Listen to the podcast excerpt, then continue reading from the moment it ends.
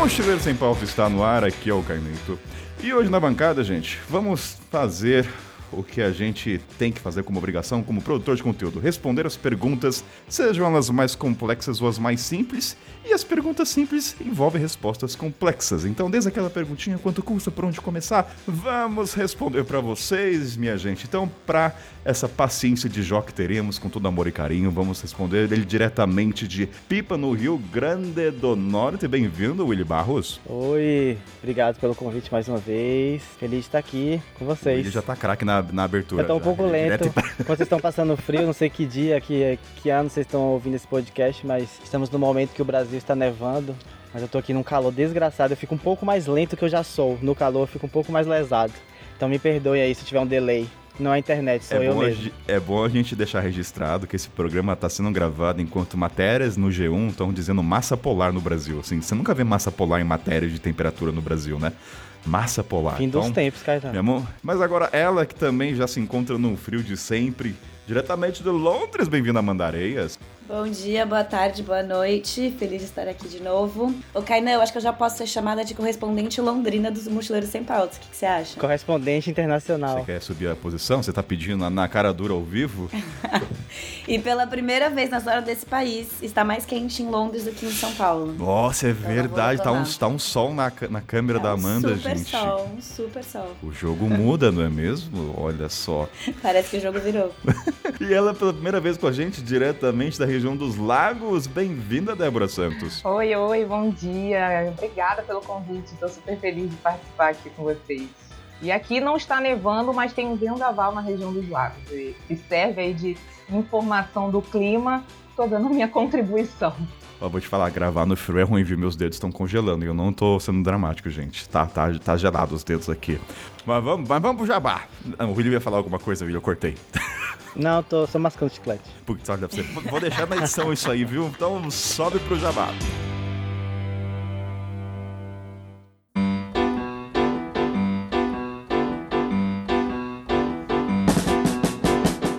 Bom dia, boa tarde ou boa noite, dependendo de onde você está escutando esse programa, seja do Japão, Portugal ou Austrália, já que esses três destinos aí a audiência é bem considerável, né? Então, um salve para essa galera hoje aí. Gente, primeira coisa que eu quero dizer pra vocês, como vocês sabem, a gente tem a empresa Curtulo, nossa parceira aí já há um bom tempo, né? Pra você que tá ouvindo a primeira vez, a Curtulo produz equipamentos de viagem, mochilas cargueiras, mochilas de ataque, calça, corta-vento, segunda pele e tudo mais. E aí, qual é o recado que eu tenho pra trazer hoje? Eles estão com uma promoção até dia 30 de junho nas linhas cargueiras. E é um desconto considerável, são 35% de desconto. E são, as mochilas de 60 litros, 45, 50. E convenhamos, assim, modéstia à parte, eu acho que o tamanho 45, 50 eu acho muito bom para um mochilão assim de que a gente faz América Latina. Não é pra galera que vai. Se você não vai levar barraca, saco de dormir, 50 litros eu acho um tamanho. Hoje eu faria isso, né? O meu mochilão foi com uma de 75 e não, não faria com uma 75 pegaria uma de 50, que eu acho um tamanho ideal. Então eles estão com esse desconto de 35% até quando durar o estoque, então vai até dia 30 de junho. E aí qual é a dica que eu dou pra vocês, gente? Além dos 35%, você entra no site, o link, aí você vai ver a diferença do preço. Realmente o preço que tava antes, vai ver aquele tracinho, é realmente de fato o valor das mochilas cargueiras de qualidade alta. Então você vai ver que a diferença é bem contrastante. Então, além desse desconto, você tem o cupom do Mochileiro Sem Pauta, que é o MCP10, que dá 10%. Então, se a mochila tá mil reais, você tem 100 reais de desconto, mais os 35 lá, né, que eles já bateram. E a terceira coisa, você tem ainda um desconto se você for pagar à vista um boleto.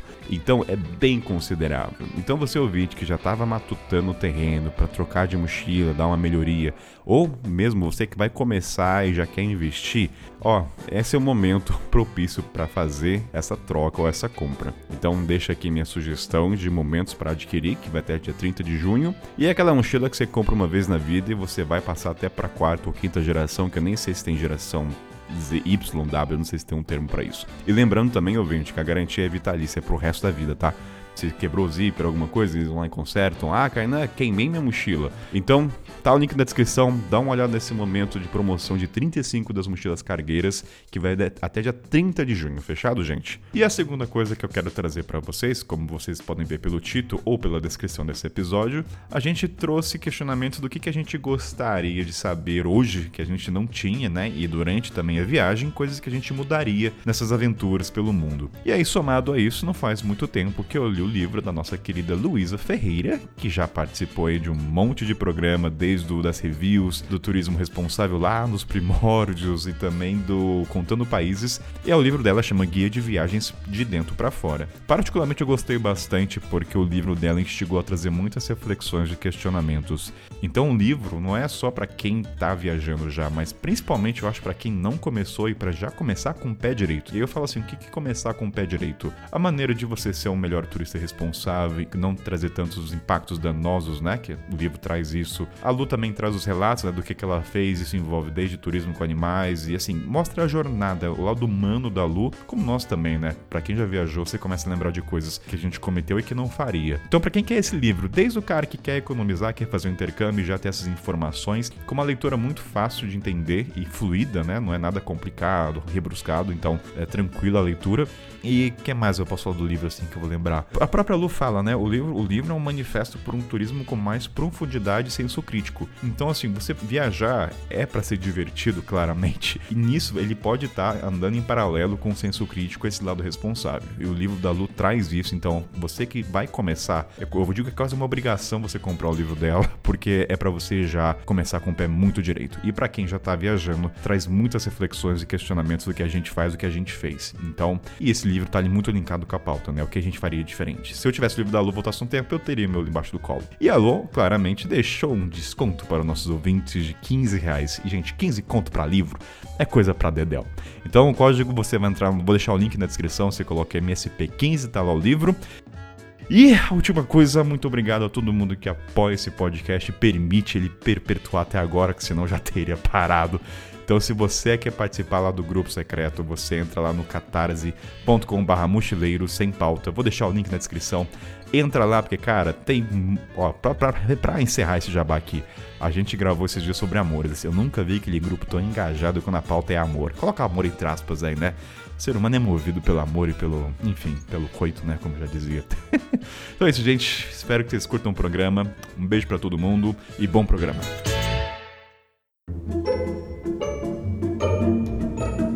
Amanda e Débora. Então, vamos começar com a pergunta dos ouvintes que vocês fizeram no Instagram de vocês. E assim, até para dar um poder de síntese para quem tá começando a ouvir, esse programa tem a intenção de a gente responder aquelas perguntas que geralmente são perguntas, entre aspas, simples, né? Porque não tem pergunta boa ou pergunta idiota. Só que a gente vai ter mais paciência, não paciência, mas as divergências entre a gente para uma mesma pergunta, porque isso varia muito, né? Os recortes, desde o que a gente visa numa viagem, o porquê que a gente viaja. Então, a gente vai dar toda atenção para aquelas perguntas quanto custa, que eu já tinha falado na abertura.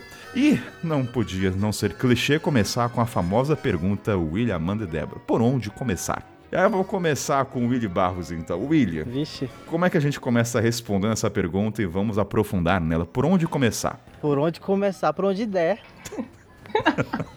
por onde por onde a passagem estiver mais barata ou por onde alguém te convidar. É isso, pelo começo. Eu diria que a gente tem que começar pelo óbvio, gente. A pessoa quer começar do lugar mais difícil. Começa pelo óbvio. O que, que é o óbvio?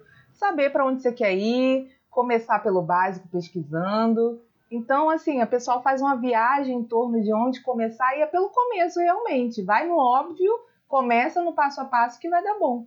Eu tenho uma resposta, vou, vou tentar trazer praticidade aqui, vai. Vamos sair um pouco do abstrato, Willy Débora. Eu não quero muito, eu quero pé no chão, vai. Vamos, mas é pé no, é, mas é mais pé no chão do que o óbvio. Onde você quer ir? É frio ou é calor? Quanto que você tem disponível? Pesquisa o destino. Não, não, não. Não, mas partes práticas. Vou dar um exemplo. Assim, se a pessoa perguntar por onde começar, eu iria. Vou, vou dar o caminho das pedras que eu acho que ajudaria. Comece indo pra. Primeiro, comece viajando de busão. Não pegue avião. Comece por aí, se você nunca viajou. Vai por terra. E vá num destino que você consiga voltar no mesmo dia. É aí que eu começaria. Então você consegue ir e voltar. Assim, uma distância de 24 horas. Você consegue chegar numa cidade, é o primeiro passo para você não ficar muito longe da sua casa. Porque quanto mais você se distancia, menos onde de conforto você tem. Então, assim, por onde começar? Comece a explorar o terreno em volta da sua região. Assim, tentando trazer exercícios para ah, sou Sou do Rio de Janeiro. Vai para a cidade, vai para um parque Bitpoca ali do lado, que você consegue, a divisa com Minas, volta. Não vai tão longe. Começa a sentir como é que é ficar um dia, dois dias, né? É, é essa a dica prática que eu diria por onde começar, né? Entendeu? Mas falando sério, quando alguém me pergunta, tipo, ah, qual o primeiro destino que você acha que eu devia ir? Que eu nunca, eu nunca fiz um mochilão, que primeiro destino você acha que eu devia ir? Eu sempre falo, sempre não, mas a maioria das vezes eu falo para ir para Bolívia ou Peru. Tipo assim, você quer ir para fora do Brasil? Ah, então vai para Bolívia ou Peru. Eu dei essa resposta porque a minha experiência foi positiva. Não foi meu primeiro mochilão. Assim, teoricamente foi meu primeiro mochilão para lá. Eu gostei muito. Porque assim, eu tiro que se a pessoa tá me seguindo, ela me perguntou isso, ela quer algum destino mais assim de aventura, fazendo aspas com os dedinhos, de aventura e que seja assim, que ela tenha essa sensação que ah, eu sou mochileiro, né, pegando o estereótipo da coisa. Aí eu penso logo em Bolívia, porque é um país barato, assim, a moeda vale menos que o Brasil. É fácil chegar, então, assim, se você conseguir um voo barato, ótimo. Se não, dá para ir de ônibus até lá, atravessar a fronteira, né, de Santa Cruz de la Sierra tal. E tem aventura garantida, porque ainda é muito perrengue a Bolívia, assim. Tem história para contar, só que são perrengues, assim, possíveis. Você vai sobreviver. Não importa o quão ruim seja a comida que você vai comer lá, o busão que você vai andar, mas você vai sobreviver e você vai sair de lá com essa sensação, tipo, uau, eu sou mochileiro. Então, eu sempre falo, vai para Bolívia. Se fosse uma resposta, assim, para que primeiro destino?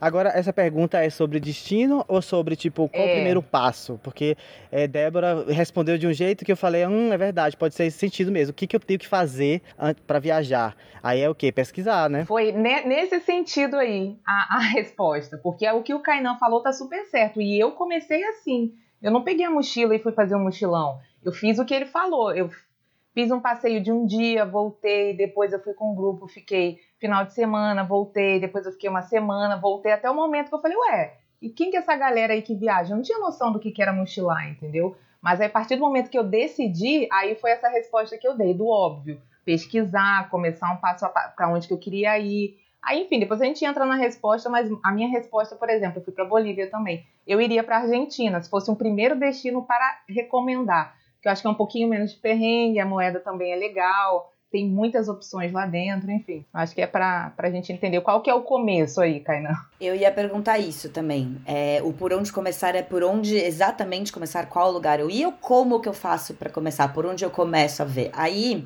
Aí, se a pergunta for para onde que eu vou, isso é extremamente pessoal, né? Não sei, cada, cada pessoa sabe do que gosta, do que quer ver o que, e o que não quer ver.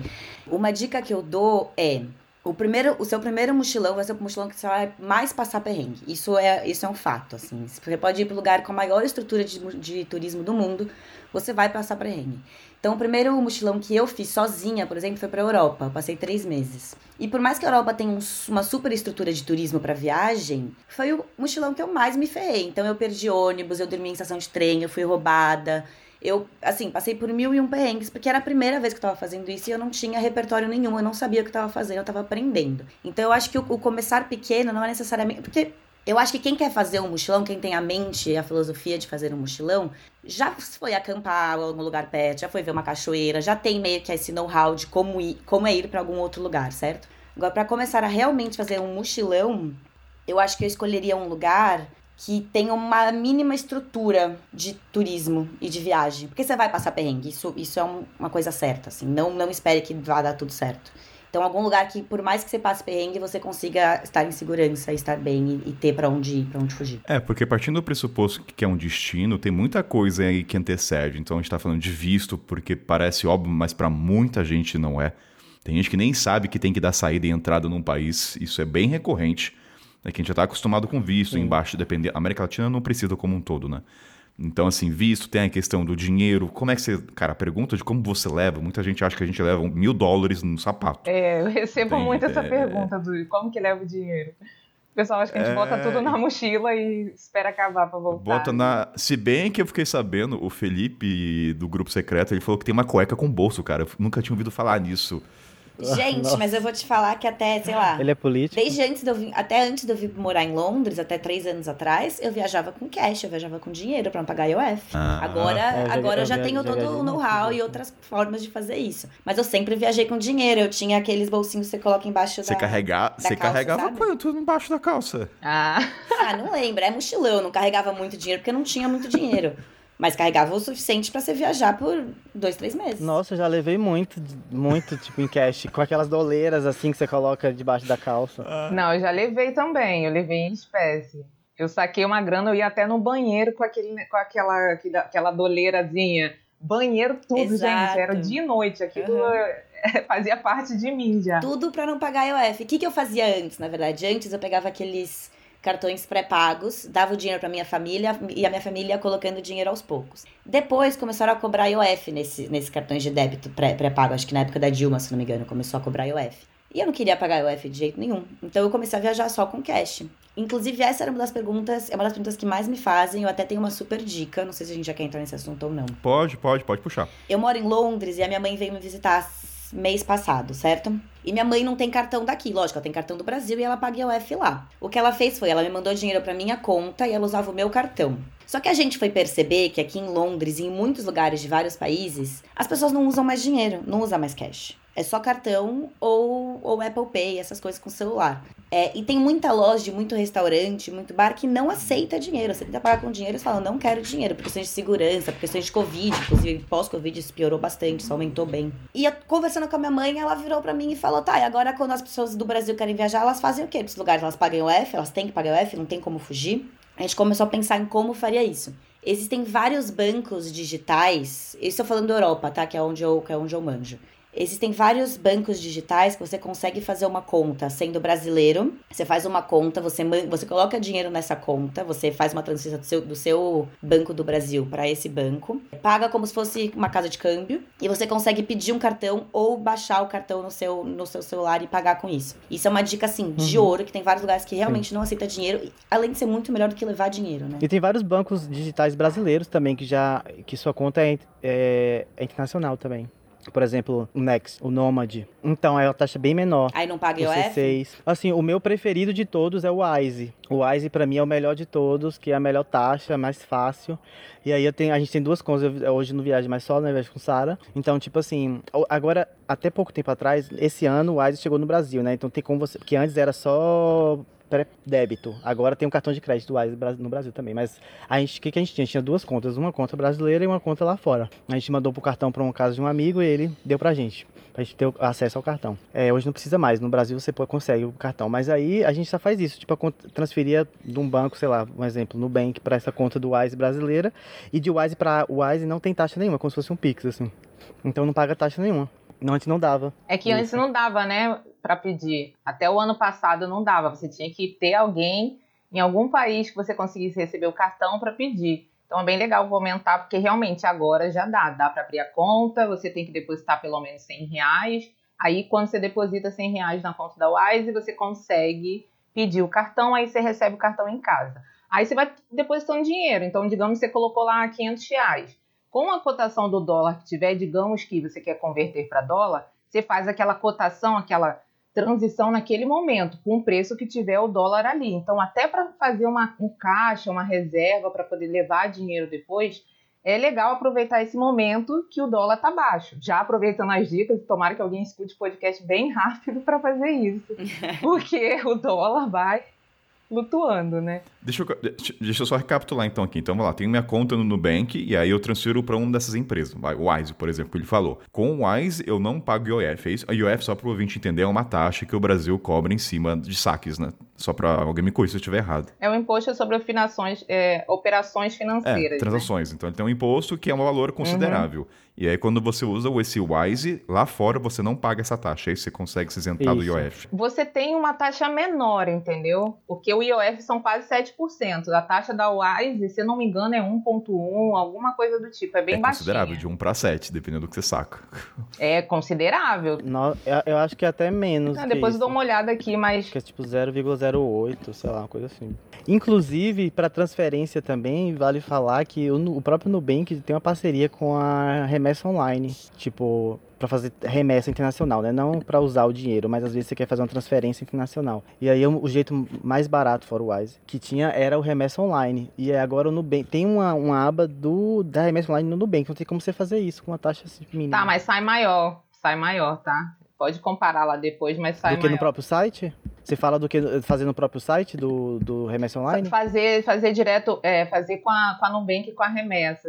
Em comparação com a Wise, por exemplo, sai um pouquinho mais. Só que assim, é importante também falar que vai depender do país e da moeda, né? Então vai Sim. depender da moeda que você quer fazer. E aí você tem que pesquisar especificamente ali. Então esses cartões que a gente está falando é legal para a pessoa, principalmente que vai dar um rolê, ela vai viajar, vai passar em mais de um país, então é uma forma segura. Uhum. É que nem a Amanda tá falando, de levar, porque hoje também não dá para ficar só andando ou andando com efetivo em relação a. Mudou, né, gente? Pera, o mundo mudou depois da Tem uma, pandemia. uma pergunta ignorante. A gente tá falando desse cara. mas Puxamos pra parte do cartão aqui. Não, nada volta, é mas- ignorante, que isso. Não, Eu mas assim, esse cartão, ele funciona no continente africano ou ele é, europe... é mais visado no continente Tudo, em europeu? qualquer lugar.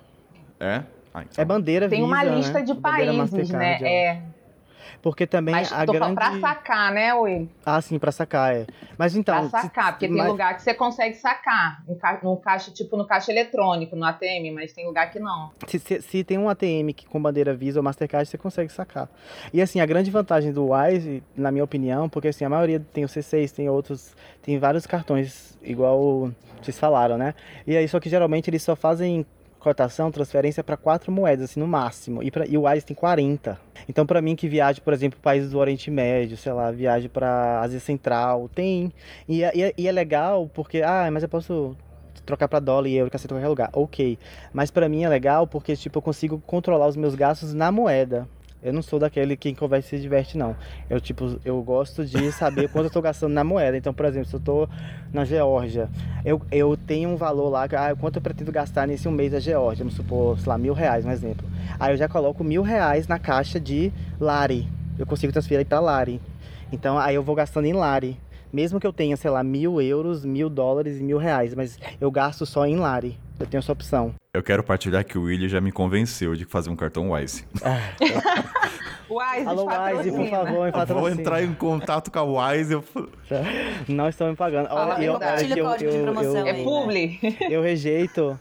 Não, eu tô. É, seriamente, eu tô pensando em mandar um- uma proposta pro Wise, porque assim, eu rejeito é, é, fazer publi de, de, de alguns bancos que, me, que vem até mim, né? Que chega até mim. Porque eu uso o Wise e eu acredito muito no Wise. Então eu falo assim, não, não faz sentido eu oferecer outra coisa que não seja o Wise. E o Willy, pra mim, é um crive muito forte. Então, se o Willy tá recomendou, eu já estou fazendo o meu hoje, meu cartão. Então, Espero ganhar a um gente link. aprendeu de- desse... co- Não, mas você tem link lá ó, pra indicar. Você entra dentro do aplicativo, se a pessoa faz a conta e transfere um valor, você ganha, tipo, não sei em como que tá a sua conta, mas foi em reais, você ganha 80 reais. Ó, pessoa vou fazer. Três então. amigos. Vou, vou oferecer por É.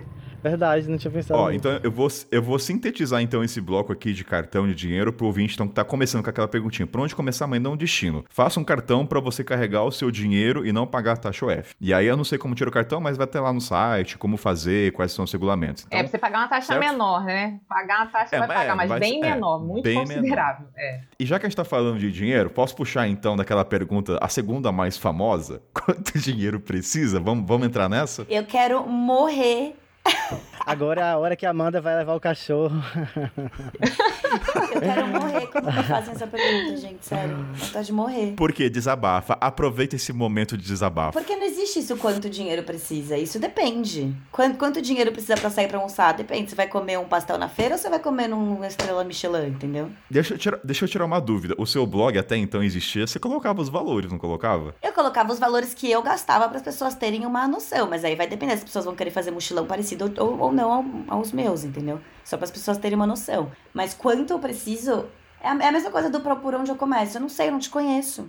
Eu não conheço qual estilo de viagem você faz, eu não sei do que você gosta, eu não sei é, se você come qualquer coisa, se você vai para qualquer lugar, se você gosta de. Não sei. Depende. Mas, mas por que, que será que as pessoas gostam de perguntar tanto? Será que elas querem encontrar um número e, e na internet não se fala e é tão abstrato que a pessoa meio que. O ser humano precisa de uma métrica, uma régua É pra pra se sentir seguro, É. né? As pessoas ficam muito É. inseguras em relação. Assim, eu acho que a principal insegurança é se meu dinheiro acabar, se eu ficar sem dinheiro, como é que eu faço com dinheiro, como é que eu faço pra ganhar Sim. dinheiro, se eu voltar e não tiver dinheiro. Sim. Gira muito em torno disso. Então, se ela tiver um norte, um valor. Porque, assim, às vezes, se a pessoa for falar assim, Ah, você precisa de 10 mil, pronto. Aí ela começa a pensar naqueles 10 mil e meio que se tranquiliza. Ou se você falar, ah, precisa de 100, aí ela fala, beleza, não tenho, é impossível, entre aspas, na minha cabeça, mas ela fica tranquila. Só que não existe o um número. Quando eu comecei a pesquisar da minha viagem, eu ficava até puta da vida, porque eu não vi em lugar nenhum, entendeu? Eu falava, caramba, mas quanto que eu preciso? E logo eu, que gosto de planejar tudo. Só que não tem um número. Eu acompanho muito o pessoal do o Renan e a Michelle do Mundo Sem Fim. Na época eles estavam viajando um pouquinho antes e eu lia tudo do blog deles. E aí um dia eu conversando com a Mia, ela falou, Dé, por dia, mais ou menos, a gente que economiza. O que, que eu percebi? Eu tinha um estilo e queria fazer um estilo de viagem parecido com o deles queria fazer de forma econômica. Então eu peguei eles como base. Agora, se você é que nem a Amanda falou, se você quer fazer uma viagem, pô, você vê que a pessoa come no restaurante melhor, vai em lugares que são paga entrada, vai em boate à noite, é aí você tem que se basear nos preços que aquela determinada pessoa, aquele viajante tem. Você tem que ter uma base. Que o que pode ser feito não é quanto eu vou gastar, porque quanto eu vou gastar não tem como eu saber. Mas o que eu fazia, porque assim, antigamente eu viajava de uma forma que eu tinha exatamente o quanto eu podia gastar por dia, porque eu tinha um dinheiro muito apertado. Então o que eu fazia era, eu via exatamente quanto custavam os hostels, eu via exatamente quanto custavam os, trasla os trasla traslados. Traslados, tá certo? Traslados. Translados. eu via exatamente quanto custava os passeios que eu queria fazer e eu via quanto custava comer na rua, por exemplo. Aí eu fazia uma média de quanto isso ia dar por dia, mais os, os preços a mais, tipo, sei lá, um passeio diferente. E colocava um pouquinho a mais que isso por dia. Então você consegue fazer isso, mas vai depender de qual tipo de viagem você faz realmente. Isso sempre deu muito certo para mim, até acabava sempre gastando menos do, do, que eu tinha planejado. É você ter um máximo ali estipulado do dia, né? É você ter um ticket Exato. do dia. Então, no blog, eles falavam muito sobre isso. Olha, tanto por dia. Aí, sei lá, se você colocou 100 por dia, o que você pode gastar. Se um dia você gasta 50, pô, no outro dia tu tem o quê? 150, que é o 100 do outro dia, mais 50 que você economizou. Você vai jogando assim, aí você economizou muito, aí um dia você quer enfiar o pé na jaca. Aí você tá ali, mas tem que ter uma base. É 50 por dia que tu pode gastar. Se tu tem 50, tu vai dormir aonde? Num hostel. No hostel não, né? Num camping, olha lá. Ou fazer couchsurfing. Aí você, entre aspas, paga de outra forma, que aí você precisa compartilhar seu tempo, atenção. São outras moedas de troca, né? Não só o dinheiro. É, então as pessoas não colocam em jogo muitas vezes isso. Ah, eu gasto 2 mil por mês, mas e a sua bateria social de dispor aos ao Couchsurfing, outras por coisas? Por isso que eu não fico em então, Couchsurfing. e eu adoro Couchsurfing. eu não tenho carisma pra Couchsurfing. Ah, já esgotou. O, mas eu acho que é tipo assim, a pergunta não tá errada. É a, é a forma que você tá perguntando. Eu acho que você tem que perguntar pra si mesmo, né? Quanto ou com que eu vou gastar? E aí faz que a Amanda falou, faz sua trilha. Tipo, ah, quanto eu vou gastar com hostel, quanto eu vou gastar com comida. E hoje é muito fácil. Antes, antes era mais difícil conseguir esses valores. Só se alguém no blog que fez o mesmo roteiro escrevesse. Mas hoje, por exemplo, se você vai no, no Google, tem os reviews lá dos restaurantes, de rua, dos bares. Você consegue ver o preço de uma cerveja, o preço de um PF. Então é mais fácil, assim, você ter essa média. E aí também eu acho que é, vale falar que a pessoa também não se estimula se você, quando somar tudo, você fala, pô, esse valor é inviável, eu não consigo viajar para esse tal destino. Não, aí você começa a viabilizar a sua viagem. Ok, ah, da onde eu posso tirar para conseguir é, ir para esse lugar? Ah, eu não posso pagar essa pousada, então vou ficar no hostel. Ah, eu não posso pagar esse hostel, vou tentar fazer couchsurf do, dos 10 dias, pelo menos 5. E aí você vai é, adaptando para aquele destino ser viável para você. Ah, vou ficar no. Ah, o hostel é caro, mas o hostel tem cozinha. Então eu vou deixar de pagar X por dia no restaurante e vou poder cozinhar. E o preço do mercado é desse. Então você vai se adaptando. É porque também tem a questão do. A gente é um pouco preguiçoso, né, dessa parte de pesquisa. A gente gosta de per perguntas, assim, respostas imediatas. Aí, difícil, realmente, é muito mais fácil chegar e falar assim, ah, e aí, Débora, quanto você gasta isso por dia? Aí Débora fala, ah, 100 reais. Aí você vai e se lasca, né, porque não tem é, como. Porque é. E a culpa não é dela, a culpa é Exato. sua, porque ela que faz acontecer com 100, mas... Cada um mas, tem gente, sua régua, né? É, mas eu não entendo essa questão de... É porque vai do perfil, né? Mas para mim a viagem começa muito antes de ir. É, é gostoso você pesquisar, é gostoso você montar ali, não exatamente um roteiro, que eu também não viajei com um roteiro definido, pelo contrário, tudo, eu fui fazendo tudo o contrário do que eu achava. A, a, estrada vai mostrando isso, mas assim, você tem que ter um mínimo de interesse de pesquisar o lugar, a cultura. O Kainan falou assim: ah, tem gente que não sabe o que precisa de visto. Realmente não tem, mas gente, como que você vai viajar para um lugar que você não pesquisa o que precisa, como que se fala, o que que se come? O básico, gente, documentação assim é muito básico, é a questão do óbvio. É o mínimo do interesse possível de um viajante, pô. Nossa, teve uma vez que eu ia fazer, eu ia fazer, uma, via eu fazer uma viagem com um amigo meu. A gente ia é, fazer um mochilão pela Argentina, cruzando a Argentina inteira, né? Até chegar ao Chile. Aí, beleza, fomos lá, é, pegamos um voo para São Paulo. São Paulo ia pegar um voo, a gente conseguiu barato para Buenos Aires. Aí, ok, tudo normal, check-in antes, eu passo. Aí ele vem e vai passar, né? Só que ele não consegue porque ele levou a CNH. Ele não levou um RG. Essa é clássica. Essa Aí é clássica. Eu falei. Essa de levar CNH Tchau, amigo. É clássica. Te vejo daqui 20 dias.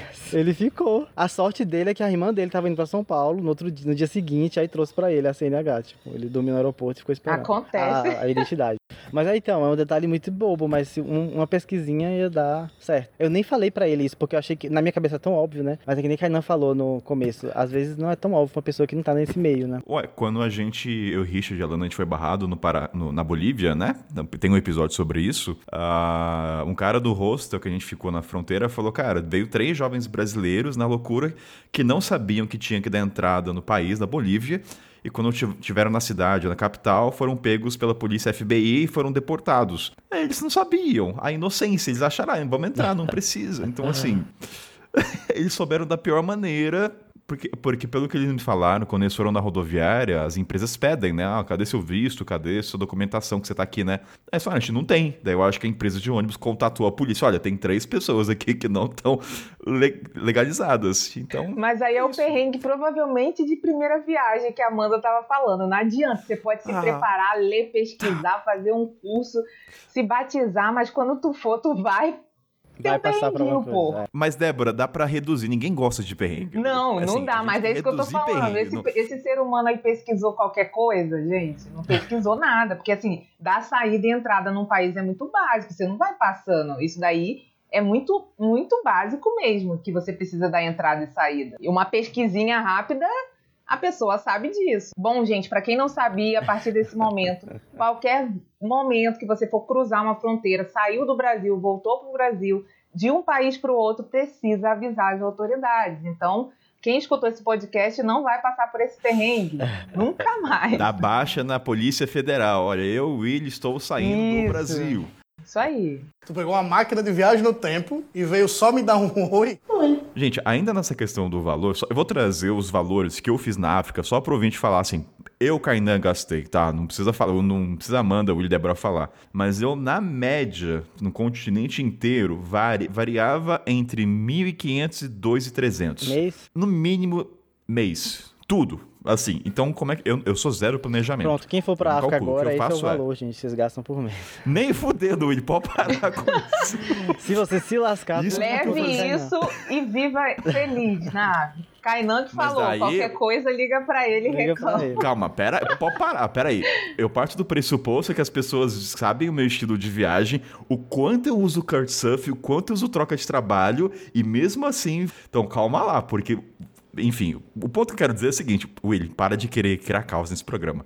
Mas vamos lá, o que eu quero dizer é o seguinte, eu tinha esse valor e eu me adaptava em torno dele. Eu tinha dois mil, tá, eu vou me adaptar a dois mil, nem que seja um dia dormir na rodoviária. Eu não calculava, ah, vou ver o rosto, eu tenho esse budget. Não, cara, não, hoje, esse mês, eu tenho 2 mil. O que, que eu vou fazer com 2 mil? E aí, tudo gerava em torno disso. Então, o meu processo era inverso. Não sei se faz sentido o que eu tô Sim, falando pra total. vocês. Eu já tinha o valor estipulado. É que, cara, você consegue viajar com qualquer valor de dinheiro. Realmente, qualquer valor de dinheiro. Eu conheci gente que viajava sem dinheiro nenhum, acampando na rua e pedindo dinheiro. Conheci. Nossa, pela, não faça isso, pelo amor de Deus. É, Pedindo, di- pedindo dinheiro? Ah, não, Amanda, desculpa. não, mas aí... calma, calma, calma, calma. Não tava pedindo dinheiro pra viajar. Era o, era o método de vida deles. Eles realmente não tinham casa, mas eles viviam viajando pelo Brasil, entendeu? Ah, tá. É que quando você fala pedir dinheiro, parece que é assim, me ajude a viajar, pelo não, amor de Deus. eles, eles ah. são artistas de rua. É outra, outra. Ah, tá. Então, por favor, tem que dar o contexto, Amanda. você tá Desculpa, falando desculpa, aqui, eu tô imaginando que é um branco culpa, eu não hétero. contexto. O que eu tô querendo dizer é, você consegue viajar com qualquer, com qualquer valor. E você realmente consegue. Você consegue viajar é, fazendo arte de rua e dormindo na rua. Consegue. Mas qual, quais... Que confortos que, que você quer? Mas é o que você quer, fazer? né? O que você não quer fazer? Exatamente, É o que você isso. quer? Conseguir, Dá, mas- consegue. é. Conseguir, consegue. Se você vier pra mim e falar quanto eu preciso, eu te falar 100, 100, 100 reais, a gente consegue viajar um mês com 100 reais, entendeu? Tem, a grande maioria das, das pessoas jamais conseguiria. Só que é outro preço, né, gente? Tudo tem um preço. A pessoa tem que entender isso. Porque às vezes a pessoa Exatamente. fala assim: ah, viaja de graça. mas não é de graça, você está trocando seu tempo. Como que a gente ganha dinheiro? A gente troca o nosso tempo por dinheiro. Só que em alguns casos você está trocando seu tempo por um trabalho e não necessariamente pelo efetivo em si, não pelo dinheiro. Só que você está fazendo uma troca. Tá ficando no Couchsurf, você está trocando seu tempo, porque tu tá, podia estar tá fazendo outra coisa. Mas às vezes você tá ali, porque no meu caso eu gosto. Então eu cozinhava às vezes para pessoa, fazia uma coisa típica era um tempo que eu dedicava ali. Então eu não estava pagando a hospedagem, mas era uma troca. Eu ensinava ali o português. Existiam outras coisas em questão. Não é só o dinheiro, a pessoa tem que levar isso em conta. É uma coisa que a gente fala no programa sempre, eu vou sempre enfatizar isso, cara. Nunca fale que Couchsurfing é de graça. Nunca. Exato. É quando você falou, quando você entende que a moeda é de troca, porque senão vai achar, ah, eu chego lá, faço o que bem entender, e aí você não, não é interage. Assim. Cara, quando você vai no Couchsurfing, existe uma bateria social. Tanto que no programa do Paraguai, Clã e Richard falou, eu, cara, não estou disposto a me socializar com o host. Eles não estavam. Então eu estava com a bateria altíssima. Então não é de graça, não é chegar e dormir. Pode ser que, gente, assim, situações à parte, eu recebo pessoas. Se a pessoa tá fugindo de algum perrengue e ela me fala, Kainan, me fudi, preciso de uma acomodação, me ajuda. Eu vou entender que ela precisa de um lugar para dormir e aí tudo bem, entendeu? Eu me padeço com situações. Ah, William, eu, meu host fechou, eu preciso de lugar para dormir, cara, me ajuda. Aí beleza, a pessoa é direta e clara na comunicação, eu sei que ela precisa de um né? Exceções, exceções, mas tô dizendo que assim, existe margem, caso você dê merda, seja sincero na mensagem do Kurt Suff, entendeu? Porque, olha, cara, eu me fudi. Então é isso, eu acho que é nada de graça. Primeiro que o passaporte também não é barato hoje em dia, né? Tirando na América Latina. Então, não, é. mas tem, olha, esse negócio de Couchsurf dá até um. Nossa, tem muito assunto, né? Porque uma vez eu recebi um pedido aqui na região dos lagos assim: ah, eu tô indo porque vai ter o show tal, duas meninas. Ah, eu tô indo porque vai ter o show tal, a gente só tá precisando de um lugar para dormir duas noites. Minha amiga, calma aí, não tô entendendo. Tá, olha a falta de noção que eu vou abrir a minha casa para elas passar a noite na balada e voltar na hora que quiser, como se fosse um hotel. E não era nem oi, Débora, tudo bem? Não, oi, tudo bom? A gente tá indo e só um lugar para dormir. Então, tipo, não é a proposta. A pessoa tem que entender também, né? Enfim, já estamos entrando, já entrei em outro. Troca, né? É, e tem é, que é dar por isso, inclusive, que eu não fico em Couchsurfing, porque eu eu não tenho o carisma necessário para ficar em Couchsurfing. Não tenho. Não Sério, tenho. Amanda, parece eu, super carismática. Eu adoro, eu adoro viajar, eu adoro ficar em hostel, porque eu adoro, eu realmente adoro conhecer gente, conversar com gente, conhecer, etc. Mas eu não gosto da obrigação de precisar fazer isso, entende? Amanda, se eu for pra Londres, você me recebe? Você vai ter carisma com a minha pessoa? Vou pensar no seu caso, vamos ver.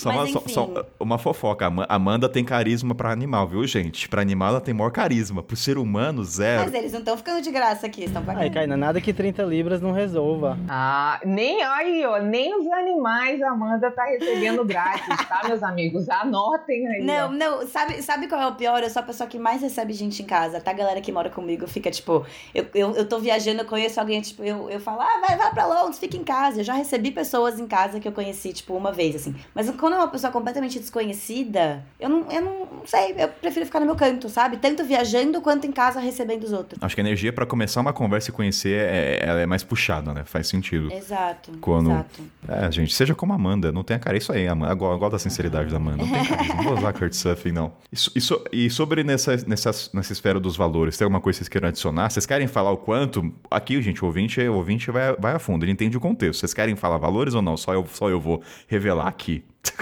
É que eu, eu nem tenho valor para te dar, pra ser bem sincera. Eu não... Eu não sei se agrega também, mas eu coloquei é. o meu só pra falar. Eu falei o valor, mas assim, não usei como métrica, não, tá, gente? A África é o continente mais caro. É, não é pra. É, é justamente por isso que eu fico assim. Até hoje eu nunca falei exato. O que eu sempre falo é que eu fiz um, um, planejamento de levei uma grana para viagem, aí eu tinha uma média diária ali que era baixíssima, tá? Porque eu já programava gastar pouco, fazer o máximo, economizar porque eu queria a experiência. Eu não fui para viver de luxo, eu fui para viver uma experiência diferente na minha vida. Então a proposta eram seis meses. Aí levei essa grana. Só que eu economizei tanto e eu acabei ficando muito em Couchsurfing. Foi uma economia de dinheiro, mas eu gostava da troca. Eu aprendi espanhol viajando. Eu fiz amizades que duram até hoje. Fiquei um mês e meio na casa de uma amiga que me conheceu do nada e a gente virou amigo. Fiquei na casa dela. Não gastei com hospedagem. Um mês e meio na, em Buenos Aires. Então eu economizei e fiquei um ano. E depois eu comecei a trabalhar e eu recuperei o dinheiro que eu gastei. Então, tipo assim, tudo é possível viajando se você tá disposto, entendeu? Eu vou só nesses valores que eu trouxe também, só pra gente encerrar esse bloco quanto custa. Quando eu falei entre valor de 1.500 e 2.200, eu tô falando eu, Kainan, uma forma muito econômica, gente. A gente vai falar Eu acho que 4 anos de continente africano eu fiquei muito. 14 vezes em hostel. 14, eu conto. Ah, cara. 14 vezes. E sem contar que eu não ia em restaurante, só comida local. Então, assim, E as outras, você ficava onde? Couchsurfing, pedindo pessoas, alguém conhece alguém que Quatro indica, anos assim... de couchsurfing, Kainan. Amanda desmaiando em 3, 2, Gente 1. saca, tá gente saca. Quatro anos de couchsurfing é puxado. Todo carisma e empatia de Amanda, que a Amanda não tem, tá, tá em Kainan, porque pra quatro anos de Couchsurf, realmente. Não, não foi quatro anos direto. Quem- gente, a gente vai ter um programa sobre Couchsurfing explicando a diferença continente. Muda mu- Europa, eu não gosto de Couchsurfing na Europa como um todo. Achismo meu. Já deixa o episódio aí pro pessoal É, já faz- só de Couchsurfing. Já faz aí. Qual que é, Kainan? Já explica aí. Não, não, não. A gente gravou nos primórdios, mas eu quero fazer um outro porque muda muito você usar Couchsurfing em países de Oriente Médio, países muçulmanos. Na no continente africano eu ficava três semanas. Eu era parte da família, entre aspas, né? Ah, é muito Na bom. Europa, se você pedir pra ficar uma semana, é muita também coisa. muito bom. É que eu gosto de usar Couchsurfing com a maneira de compreender melhor o país. E eu gosto dessa relação profunda. Ah, mas eu não é pra gosto de todo mundo. Couchsurfing também. Assim, eu acho que deu uma. Tem, O pessoal foi tirando de contexto ultimamente, mas assim, eu acho que é uma experiência incrível pra quem sabe usar, sabe? Então, mas vamos ter um episódio dedicado pra isso, pra destrinchar um pouco cada continente. Imagine usar Couchsurfing na Central, gente, que do caralho deve ser. Tipo, nada contra Portugal. Eu lembro que Portugal, minha experiência foi péssima. Eu mandava mensagem, ah, não, cara, não é só dois dias. Eu falei, porra, dois dias eu consigo criar conexão com você, cara. Desculpa. Não rola dois dias. Não, tchau, valeu. Kainan recusando, desculpa, eu não vou porque eu quero me conectar. Pior que é verdade. Se sentindo rejeitado como pessoa, né? Ele não quer se conectar comigo. Da próxima vez que alguém mandar Fica aqui um... em casa, não, dois dias eu não vou me conectar com você, eu não aceito. Se valorizando, isso daí, Kainan. Não dá pra forçar essa conexão, então. Ó, Débora, depois que se alguém mandar um invite pra você de novo, falando, ah, eu posso cair na sua casa que eu vou, vou pra um show que vai ter aí.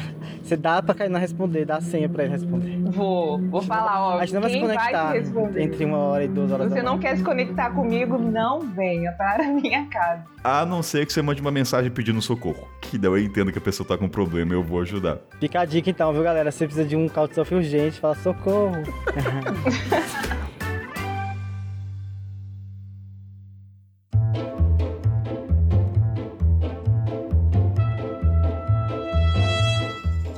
Outra pergunta que eu recebo bastante, que tá bastante conectado com isso, é como fazer amizades viajando, pra quem viaja sozinha e pra quem tá começando a viajar sozinho. E tem tudo a ver com isso, né? Porque todas as minhas amizades que eu faço é em hostel, por exemplo. A grande maioria, pelo menos. É o melhor lugar pra você fazer amizades, não necessariamente com as pessoas do lugar, lógico, né? Mas pra você fazer para você ter companhias novas e fazer amizades viajando. E isso eu percebo que é uma é uma insegurança que várias pessoas têm quando elas estão começando a viajar sozinhas assim, de como que eu conheço as pessoas, mesmo em hostel, como que eu como que eu me aproximo, o que eu falo, o que eu não falo, é normal, não é normal. Eu acho que é tudo prática, né? Eu acho que é prática. É aquela, aquela famosa frase da, da Brené Brown que pra você é, ganhar confiança, você tem que se colocar vulnerável. Então, quanto mais você vai pra um lugar novo e tenta fazer amizades, na cara dura mesmo, tipo, oi, posso sentar aqui com vocês? Tipo, oi, posso tomar uma cerveja com vocês? Ou aquela conversa clássica no quarto, de onde você é, pra onde você vai?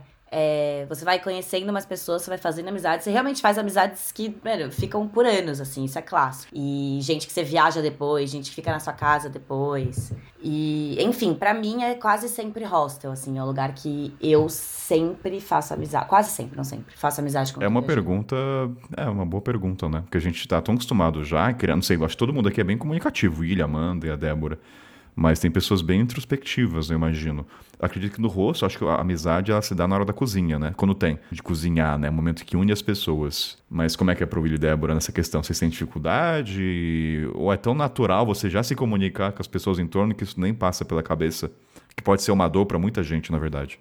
Ó, pra mim foi assim, eu não falava espanhol, então eu saí do Brasil, fui Argen- pra Argentina, fiquei num hostel. Foi meio desesperador por cinco dias, porque eu não entendia realmente. Porque o pessoal acha que o espanhol, que o portunhol é o espanhol, e não é, gente. Quando você vai falar com alguém do idioma, é totalmente diferente. E eu não entendia nada e me bateu uma decepção, uma bad, assim, de, pô, não vou conseguir, não vai rolar, não entendo não consigo muito me comunicar. Mas assim, o que, que eu fazia? Eu ficava ali no meio escutando eles falarem, e aí, sei lá, a gente entendia alguma coisa de cerveja, falava, tá, vamos tomar. e depois você vai tentando se comunicar, só que você tem que estar aberto, você tem que estar disposto. É, e para mim foi uma dificuldade do idioma no começo, mas eu acho que você está disposto a. Aí o que a Amanda falou, chega perto, alguém acaba perguntando alguma coisa, mímica, Google Tradutor, e as coisas vão acontecendo. Eu acho que para mim, talvez eu não seja a melhor pessoa, porque eu realmente sou comunicativa. Então eu saio falando, é bom dia, vai para onde, é você é da onde, vai fazer o que hoje, é você se colocar disposto. Eu fiz muitas amizades que eu tenho até hoje com isso. E também usei muito Couchsurf para fazer amizade. Eu colocava lá, por exemplo, estou em Buenos Aires. Tem alguém hoje querendo passear em Buenos Aires? Aí alguém respondia, aí eu dava uma olhada no perfil, obviamente, que é um outro assunto, uma avaliada, e passeava. Eu conheci um menino lá, a gente passeou, agora ele estava na região dos lagos. A gente foi tomar uma cerveja aqui, tipo, quatro anos depois, entendeu? É o que a Amanda falou, as pessoas ficam. Para mim foi tranquilo, mas é o que a Amanda falou de dica aí, eu assino embaixo. E eu sou eu sou muito eu sou, eu sou tímido. Eu não sou uma pessoa muito extrovertida, sério. Jura? é que a Karina falou, Você? é um personagem, gente. Tudo mentira. É um recorte. Mas eu sou tímido mesmo, assim. Eu, eu, eu, conver, eu, assim, eu aprendi muito na estrada a conversar, tipo assim, a ser gente, né? Igual minha mãe fala. A, a, a, me comunicar, independente se eu sou extrovertido ou não, a me comunicar, eu aprendi, mas eu sou tímido. Tipo assim, eu não sei chegar num hostel, por exemplo, e fazer amizade fácil e conversar e me abrir, ainda mais agora. Tipo assim, mais velho, então, aí eu não tenho nem nem gasta energia com isso. Mas você tem vontade? Então, aí que tá. Então é aquela coisa que Débora falou, da coisa de você estar aberto. Então, então como é que acontece comigo? Geralmente, as pessoas que eu conheço, e eu e eu conheço muita gente na, na durante as minhas viagens, tipo, de conexão mesmo, de virar família, essas coisas, é muito da, da circunstância, assim. Quase que aquela coisa de, ah, tinha que acontecer mesmo, essa pessoa tinha que estar na minha vida de alguma forma. Porque é muito espontâneo as coisas como acontecem. Eu, eu raramente sou a pessoa que inicia a conversa, por exemplo. Então é, é numa situação que acontece, ou porque eu estou fazendo trabalho voluntário. Então no cotidiano, ali no convívio, acaba que a gente tem que né, se conhecer, ou também no Couchsurf, essas coisas tal. Mas uma coisa que eu uma tipo assim, é tipo uma, um mantra para mim quando eu chego num lugar novo, é assim, assim, eu nunca mais vou ver essas pessoas. Tipo assim, eu não tenho que ter vergonha de nada, eu, eu, eu nunca mais vou ver. É, é, tipo assim, ninguém nunca mais vai me ver. Então se eu fazer uma cagada muito grande, porque o que a gente tem medo é tipo assim, ai, será que eu tô perturbando? Será que a minha pergunta é muito idiota, por exemplo, né? O, o básico que a Amanda falou. É, você vai chegar num quarto e perguntar, e aí, de onde você é, pra onde você vai? Tipo assim, não tem que ter vergonha sobre isso, mas eu entendo uma pessoa tímida que tem vergonha de falar isso. Meu Deus, por que eu vou perguntar isso pra pessoa? Será que eu tô sendo invasivo e tal? Aí você pensa assim, depois você nunca mais vê essa pessoa ela vai fazer check-out, você nunca mais vai ver ela, vai para outro lugar do mundo, você também. Então você tem esse pensamento para te dar um start provavelmente você vai encontrar com ela de novo. Mas você vai ver que não, que é, é super tranquilo você perguntar isso. A pessoa às vezes está esperando que você pergunte, assim como você também está esperando que alguém te pergunte. Então alguém tem que tomar iniciativa. Então foi esse treinamento de mente que eu tive ao longo dos anos para entender que, tipo assim, eu tudo bem conversar, perguntar uma coisa boba ou besteira. É a partir daí que vem a amizade. Então hoje eu sou menos por causa disso, porque eu fui me treinando. Tipo assim, vai ele, vamos passar vergonha hoje. Aí faz uma coisa. Ai, não é vergonha. Aí, às vezes a pessoa até chega a falar: Nossa, eu já ia te perguntar isso. Ah, ainda bem que você falou comigo, eu tava com vergonha de falar. Já acontece, às vezes, literalmente, a pessoa fala: Ou oh, eu também tava doido pra conversar com alguém, mas não tinha coragem. Aí você fala: Oh, mas realmente o que as pessoas falam é verdade. É, às vezes as pessoas estão pensando mesmo que a gente não tem coragem. Aí essas coisinhas vão transformando a gente. Aí é. Mas é você isso. acha que você se conecta mais com, por exemplo, é porque você tem um perfil e as pessoas são feitas de perfis e temperamentos diferentes, né? Sim. Você acha que você se conecta mais com pessoas que têm mais essa iniciativa? Por que, que eu tô perguntando? Porque eu sou essa pessoa mais da iniciativa, eu gosto de conversar. E às vezes, quando eu vejo a pessoa mais isoladinha, eu sou a que vou lá e falo: e aí, a gente tá ali conversando? Ou senão, ah, a gente vai sair mais tarde, você quer ir porque a gente te avisa, ou a gente vai cozinhar porque eu sei que tem pessoas que têm essa dificuldade. Você sente que se conecta mais, porque às vezes eu meio que obrigo o povo a fazer amizade, entre aspas, né? Eu, a pessoa é mais tímida, eu vou lá e falo, não, vai ter que fazer amizade. Claro, mas respeitando o momento da pessoa, Sim. que é o que a Amanda falou. Você quer porque é isso, às vezes a pessoa tá numa vibe dela no dia, que acontece comigo também, que, gente, eu não tô afim. Uhum. E é aquele dia específico, né? Sim. Então. E é o que eu falo também. Tem, tem viagem que eu faço, que eu, não, que eu faço muitos amigos, tem viagem que eu faço que eu não conheço ninguém. Teve lugar que eu fui que eu não fiz uma amizade. E as pessoas ficam meio em choque, assim. Meus amigos até falam, tipo, ah, abre o Tinder, abre o Bumble, vai conhecer gente. E às vezes eu fico, gente, mas calma, tá tudo bem também ficar sozinho, sabe? A gente precisa ficar rodeado de gente o tempo todo, principalmente Sim. viajando. Para mim, pelo menos, eu gosto de conhecer gente, eu gosto de sair, conhecer gente, trocar ideias, sair pra beber, sair pra conhecer a cidade juntos. Mas também eu gosto de ter os, os meus momentos sozinhas, que são os momentos que eu organizo meus pensamentos todos, que eu tô sozinha, que eu penso na minha vida inteira, que eu já volto pra terapia com mil, mil e uma questões novas. porque esses momentos são importantes também. Então, no caso, só responder a coisa de Débora, eu, eu, por exemplo, uma pessoa que é super extrovertida e, e tem iniciativa, chega até mim, eu, eu inicio um diálogo com ela. Mas se eu for fazer aqui uma retrospectiva de todas as pessoas que eu me conectei mais, né, que as pessoas que vêm na minha mente, foi aquela coisa que eu falei do quase que por acaso. E eu acho que é, é assim que acontece comigo. Por exemplo, quem, quem me acompanha assim no Instagram ou que me ouve falar, fala, nossa, ele é super comunicativo, porque eu tô sempre postando com pessoas. Mas, não, mas foi de um, da ocasião mesmo, que, por exemplo, eu chego na cozinha de um hostel. Eu, eu não sou a pessoa que vai chegar e falar, e aí, tudo bom, vai cozinhar o quê? Não. Mas eu tô aqui lavando o prato, aí a pessoa, sei lá, acontece alguma coisa. Ah, você sabe se tem manteiga na geladeira? Aí começa assim. Eu converso muito com as pessoas que trabalham no hostel também, porque eu não sou muito de sair, tipo, balar, eu sou mais uhum. diurno. Então, é conversa de cotidiano, tipo, ah, você sabe onde tem um mercado aqui, não sei o que e tal, faz uma piada. É que flui, né? Flui a conexão, ponto. É, é isso, exatamente. Ou então eu fico muito tempo em um lugar, aí eu já conheço a pessoa que trabalha no mercado, eu já conheço a, a mulher que lava, sei lá, na, na, na Turquia mesmo, eu fiquei no, no, sul da Turquia, e aí eu, eu fazia voluntariado numa, tipo, numa ecofarm, perto da praia. Aí toda vez que acabava meu serviço lá, eu ia pra praia. E aí, como era baixa temporada, então não tinha turistas nessa região, né? Só tinha alguns velhinhos, assim, umas pessoas que moravam nessas, nessas casas, ba na baixa temporada. E aí tinha umas pessoas que ficavam, tipo assim, todo dia regava o jardim, tinha um, uma galera que todo dia jogava tal. E aí de tanto passar, às vezes eles mexiam comigo, às vezes eu mexia com eles, né? Tipo assim, ah, essa água não acaba nunca tal. Porque parece que já tinham liberdade de falar com aquelas pessoas porque eu me sentia parte do ambiente. E daí essa pessoa virou, tipo assim, pai e mãe para mim. Então é mais nesse sentido, é uma coisa mais orgânica.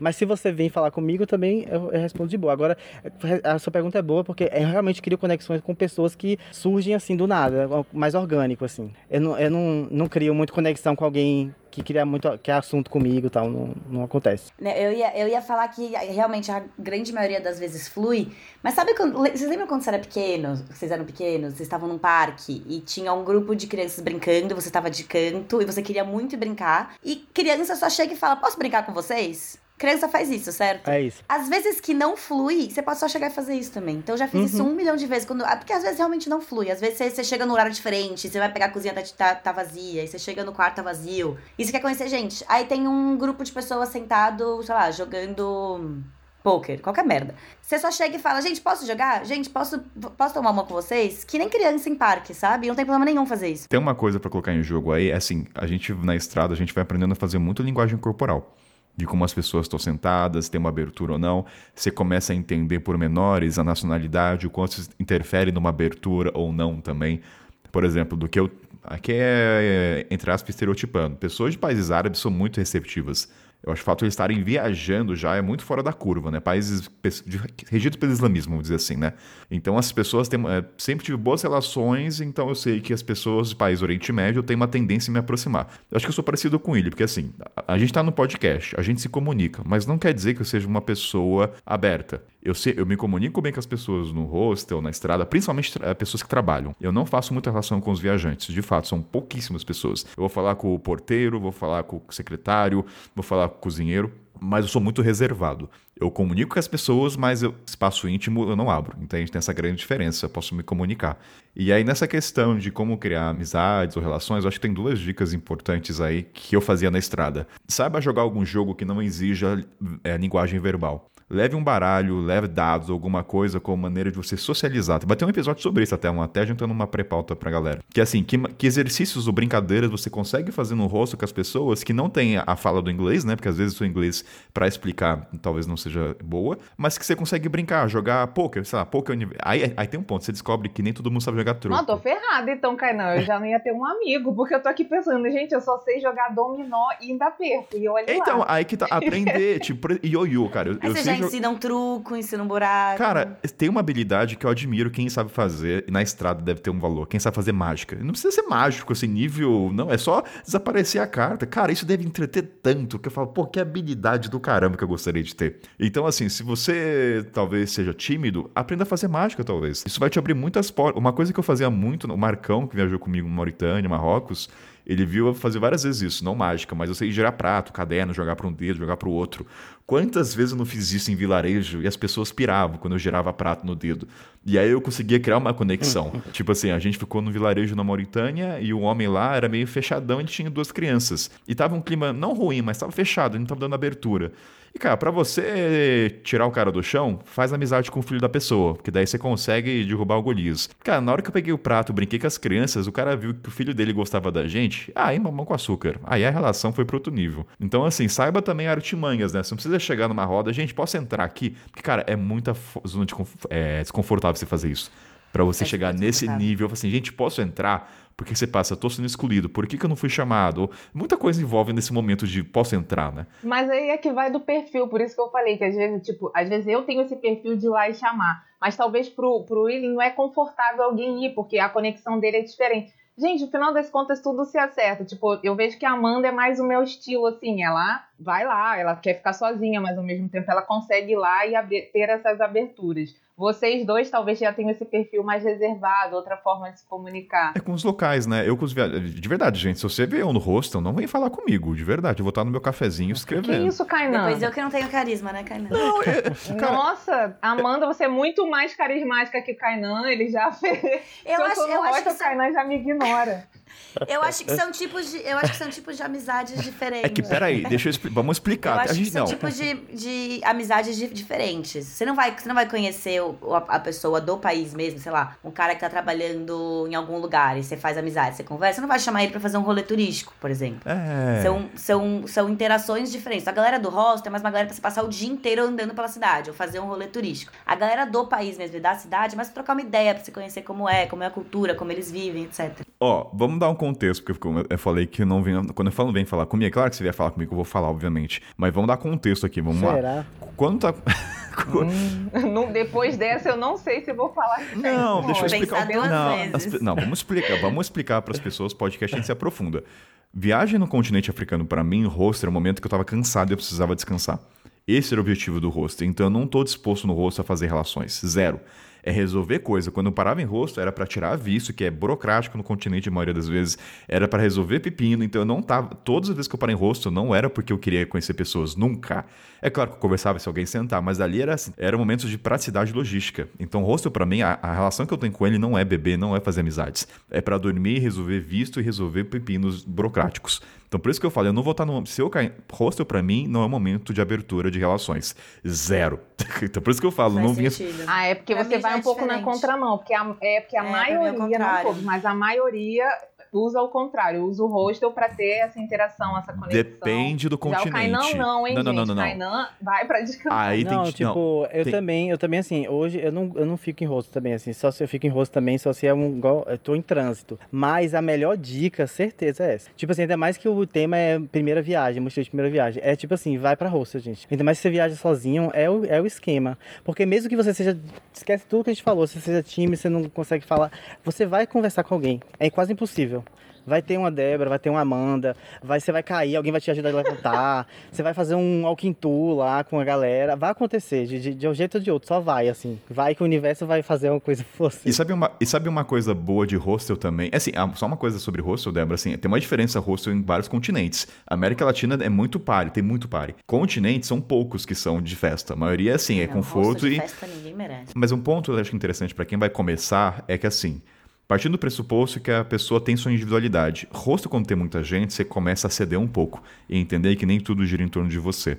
Então você começa a abrir mão um pouco de compartilhar as coisas, de um barulho, você começa Não sei como você vive, né? Se você tem seu quarto Mas sabe ou por que é legal também uh, os, os viajantes de primeira viagem para hostel? Se antes você viaja sozinho ou sei lá, sua, sua, sua dupla também viaja, é a primeira viagem dela, é para você entender que é um, existe um universo assim, que você não tá fazendo nenhuma loucura, que outras pessoas fazem o que você tá fazendo É. e é normal. E aí você vai perdendo certos medos, porque você vai conversar com alguém que também viajou sozinho para tal lugar, e você fala, nossa, que massa, eu, eu tava morrendo de medo disso, outra pessoa fala assim, ah, a pessoa vai te dar dicas, ah, faz câmbio em tal lugar, vai visitar tal lugar, então vai abrindo um, um universo, um mundo para você. né? Sua tribo, É, né? porque se você É viaja verdade. Sozinho e se isola, né? Eu acho você é, é mais difícil, porque na teoria só de ler, a pesquisa é bom pro pré, mas pro durante é assim, dá cara a tapa, porque é igual faculdade, né? Tipo assim, a teoria é maravilhosa, mas a prática é outra. É, treino é treino, jogo é jogo. Treino é treino, jogo é jogo, então vai pra campo. E o hostel é o, é o lugar, assim, é a Copa. A gente foi longe, hein? Até porque eu tenho a sensação, é, a gente foi longe, mas assim, para contextualizar, eu acho que o início eu era muito mais aberta e disposta a estar em hostel. Hoje em dia é raro, quase não fico em hostel. Eu só fico se estiver vazio. Esse período de pandemia eu fui pra Bahia, eu fui pro Capão. Aí no Capão tava um hostel maravilhoso, que eu fiquei assim, dias sozinha no Você hostel. ficou no Tatu Feliz? Mas eu não tenho mais a mesma. Não, eu fiquei no lado B. Cara, maravilhoso lá, grandão. Aí, ó, já ficou a publi. Mas é, hoje eu já não tenho essa disposição, entendeu? Hoje é raro, porque aí é o que o Kainan falou. Eu quero outra coisa. Eu já tô num momento mais individual. Eu já tô num momento que eu trabalho online. Então eu preciso de, do meu espaço. É, vai mudando as fases do viajante. Até mesmo para você se conhecer como viajante, você precisa experimentar. É, vale para hostel, vale também para você viajar de busão ou de avião, ou pegar carona, ou couchsurf. Tipo assim, aqui temos quatro perfis que, por mais que tenham simi- similaridades, são diferentes, né? Mas assim, às vezes você tem que experimentar. Tipo assim, ah, eu, eu, eu gosto de couchsurf, você tem que fazer couchsurf. Eu gosto de andar de ônibus, você tem que andar de ônibus. Você gosta de pegar carona, você tem que pegar carona. Aí você vai vendo, ah, isso funciona para mim, isso não funciona. Igual viagem longa também, né? As pessoas piram quem viaja, assim, vive viajando. Mas funciona para você, porque às vezes não. Então, você precisa experimentar para você saber que tipo de viajante você é. Tu pegou uma máquina de viagem no tempo e veio só me dar um oi. Seguinte, galera, vamos dar continuidade. É, eu vou puxar duas, dois relatos, né, do grupo secreto da Thiago e da Cris que eu vou ler aqui e a gente fala em cima, pode ser? Bora. Aí, ó, o Thiago Mendes falou assim, ó. "Ter- Eu teria pesquisado mais sobre formas baratas de como viajar por terra. Daí ele fala aqui: fiquei duas semanas em Londres e quando fui viajar para Brockenhurst, não sei, mais para o sul, me assustei com o preço do trem. Amanda é de Londres, então ela vai poder ver se é verídico ou não aqui. Ó, deixei, deixei para comprar o ticket na hora que cheguei na estação de Waterloo. Comprei direto na máquina de venda e paguei absurdas 53 libras para uma viagem de Errou. Essa é clássica, essa é clássica, essa é clássica. aí, então, ele fala, então, e aí ele fala aqui, ó, que se tivesse baixado o aplicativo, faz aqui, ó, pra quem tá em Londres, aplicativo Trainline, ele teria pago 12, caramba, de 12 pra 53, olha só. Qual, qual, qual que você erro, Amanda? Isso realmente. Caramba, velho, essa realmente. Cara, o que, que acontece aqui? Você precisa comprar as coisas com antecedência, não adianta. Então, Londres, as passagens aéreas, por exemplo, são muito baratas. Mas pra você pegar o trem, os, tem seis aeroportos em Londres. E os aeroportos são longe, a maioria. Principalmente os aeroportos que você voa de é, passagens low cost, de companhias low cost. Então, pra você pegar o trem pra ir até esse aeroporto, às vezes é mais caro que a própria viagem, que a, que a própria passagem aérea. E se você deixar pra comprar de última hora, você vai pagar, assim, três vezes mais caro. Então, no momento que você comprar sua passagem aérea, você já compra sua passagem de trem. Com uma semana de ante- de antecedência, vai sair muito mais barato. E essas informações estão no blog, as pessoas falam, é só chegando aí na, aprendendo a É, dor isso mesmo. você vai aprendendo com as pessoas te contando no dia a dia. Eu já paguei muita passagem cara Ou seja, Aí, aprende na dor. Aprende quando Aprende compra, alguém dor. fala, ah, você não sabia. Olha só, é o Thiago. E aí ele fala que aprendeu, né, com outros voluntários, tá pagando um quarto do preço. E a segunda que ele fala é, eu não teria trazido roupa de frio do Brasil. Aqui é muito barato. Ele principalmente falou sobre os brechós. Ou seja, daria pra economizar aí. E, cara, roupa de frio, daquela roupa mesmo, enche a mala. Ou seja, dica legal de dar, assim, quem é do Brasil vai viajar para um lugar frio, o que você tiver, não compra casaco no Brasil, não compra, não investe em roupa de frio. Uma que suporte o frio do local, provavelmente. E no local é muito mais barato. Chile também tem uma rua com brechó que assim, eu comprei um casacão assim que custou 25 reais, gente.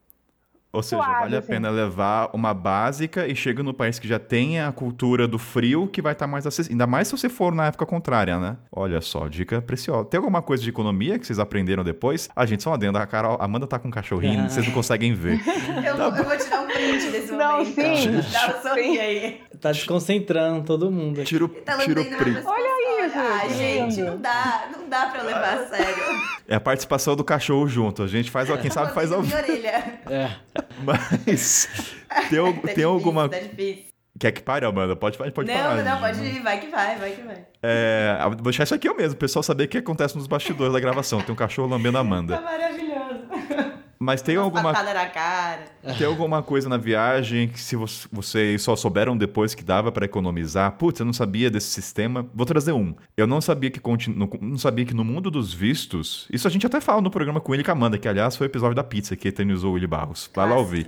Que é o visto varia de país pra país. Por exemplo, eu quero ir pro Sudão, o valor pra pegar no Egito é 150. No Quênia é 50, ou seja, 100 dólares de diferença. Então, saiba aonde pegar porque vai variar muito. Eu achava que era assim, internacional. Ah, qualquer visto pro Sudão é 100 dólares. Não, vai variar de embaixada pra embaixada, da relação do país. Então, assim, é uma coisa que eu gostaria de ter sabido antes, que poderia ter me economizado. Um- Uma dica boa de Airbnb. Ultimamente estou usando muito Airbnb. E pra, principalmente para quem viaja, faz viagem mais devagar, né? Mais longa. É tipo assim, depois de uma semana, os descontos va- vai ficando cada vez mais barato. Então, se você pega uma casa, por exemplo, um final de semana é um preço. Se você pega uma semana, ela já cai bastante. Esse é um desconto automático do Airbnb. Se você pega um mês, diminui ainda mais. E se você pega uma casa nova, então, se, por exemplo, se você é um dos três primeiros a alugar essa casa, você tem um desconto de 30% a 60% para ter o primeiro review.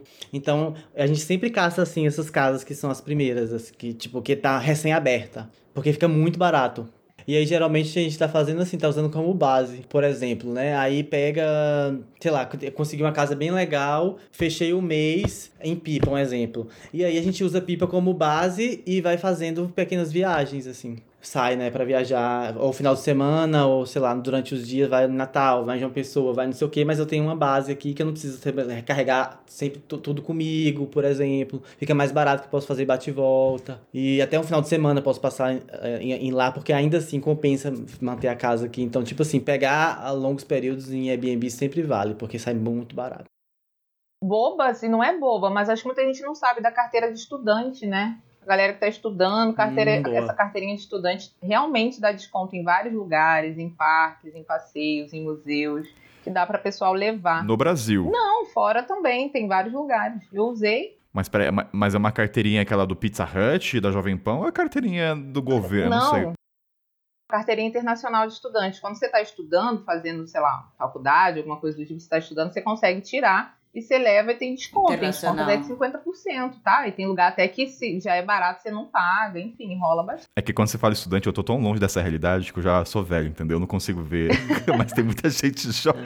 Não, por isso que eu falei, às vezes não sei o quanto o pessoal fala disso, mas é uma coisa que eu acabei utilizando. Quem é professor tem lugar, dependendo do museu, dependendo do lugar, você tem desconto, então é só entrar no site oficial e tal, para quem é professor. Então, pra quem é estudante de faculdade, consegue fazer essa carteirinha internacional. Tem uma internacional pra Europa, pra América Latina. É isso que eu entendi? Mira, você entra no sitezinho, pô, que eu não sei aqui, posso até dar uma olhada antes de terminar e eu trago o site. Eu, eu deixo, eu deixo no link depois. ah, tá, depois eu te galera. mando lá. Mas não precisa ser necessariamente faculdade, às vezes curso técnico. Então, enfim, estudante em geral consegue emitir uma carteirinha e consegue bons descontos. A carteirinha de estudante aqui na Europa tem, dá desconto pra absolutamente tudo. Você vai comprar roupa numa loja, você tem desconto. Aí, ó, tá Você vai vendo? comprar passagem de metrô, você tem desconto. De caça agora, hein?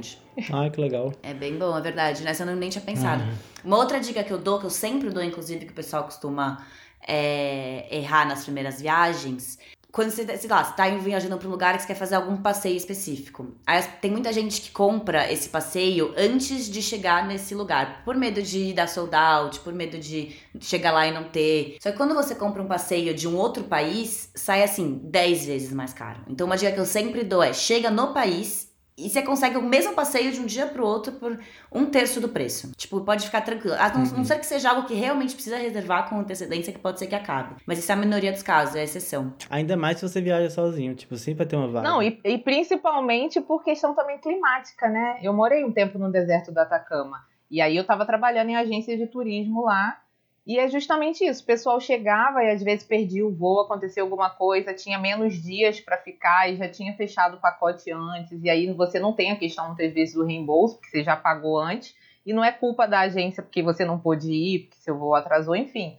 É muito legal essa dica da Amanda. Você comprar diretamente, até para quem vai viajar, tá? É, geralmente a gente o pessoal para vender fala não, não tem, se não reservar antes, é vaga limitada. Mentira, você chega lá no deserto do Atacama, você vai conseguir negociar, não só pela questão de ser barato, para você ver a qualidade da agência e o clima no dia. Você compra um passeio para você ver as estrelas, o gastronômico, e pode ser que o clima esteja ruim, esteja ruim e você não consiga sair. Então é melhor você estar lá para saber, hoje é um bom dia, vou comprar, ou para amanhã e tal para semana, né? E uma coisa que acontece bastante também nesses lugares que tem esses passeios de dia, tem várias agências com preços diferentes e é, só que essas agências, você acha que você vai viajar com eles, você acha que fazer esse passeio com eles, mas as agências costumam terceirizar esses passeios. E diferentes agências ter terceirizam com a mesma empresa. Então você pode pagar duas vezes mais caro em agências diferentes e acabar fazendo o mesmo passeio com a mesma agência terceirizada. Faz sentido? Isso acontece direto também. Então vai pelo mais barato. Uhum. É porque tem a agência operadora, né? E aí quando a pessoa for comprar, é Sim. é legal ela perguntar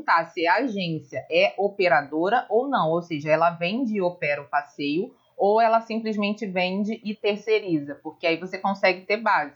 Eu tra trabalhei em uma que era operadora, então eu sempre explicava: você compra aqui, você vai sair com a gente, nossos veículos, tem seguro, tem guia credenciado, porque não é só pagar mais barato, porque às vezes você vai numa empresa que, nesse exemplo que eu tô dando, quebrava a van no meio do caminho, não tinha suporte, não tinha assistência, e você tá viajando, pô, você perde o dia do passeio em relação ao deserto do Atacama. É. E compensa pagar mais barato para perder seu dia de passeio? Não compensa. Quando é uma operadora, sempre... ela tem mais suporte para resolver ali a questão, sabe? É, eu costumo ir sempre no mais barato. Um dia eu vou me ferrar e vou lembrar. Débora falou pra não fazer isso. Não, mas eu sou super econômica mas eu também. sempre na mais barata. Pagar é. caro, não. Só tô falando para levar tudo isso em consideração aí na hora de escolher. Ó, se ouvinte sair desse programa sem dica, porque a gente tá dando de dica aqui compilado. Tem uma, ó, vou dar uma aqui que eu aprendi com o William na pré-pauta. E assim, a gente vai viajando cada vez mais, a gente vai sabendo das artimanhas. Mas ele falou uma que, cara, quem me conhece sabe que eu já mudei meu WhatsApp umas seis vezes.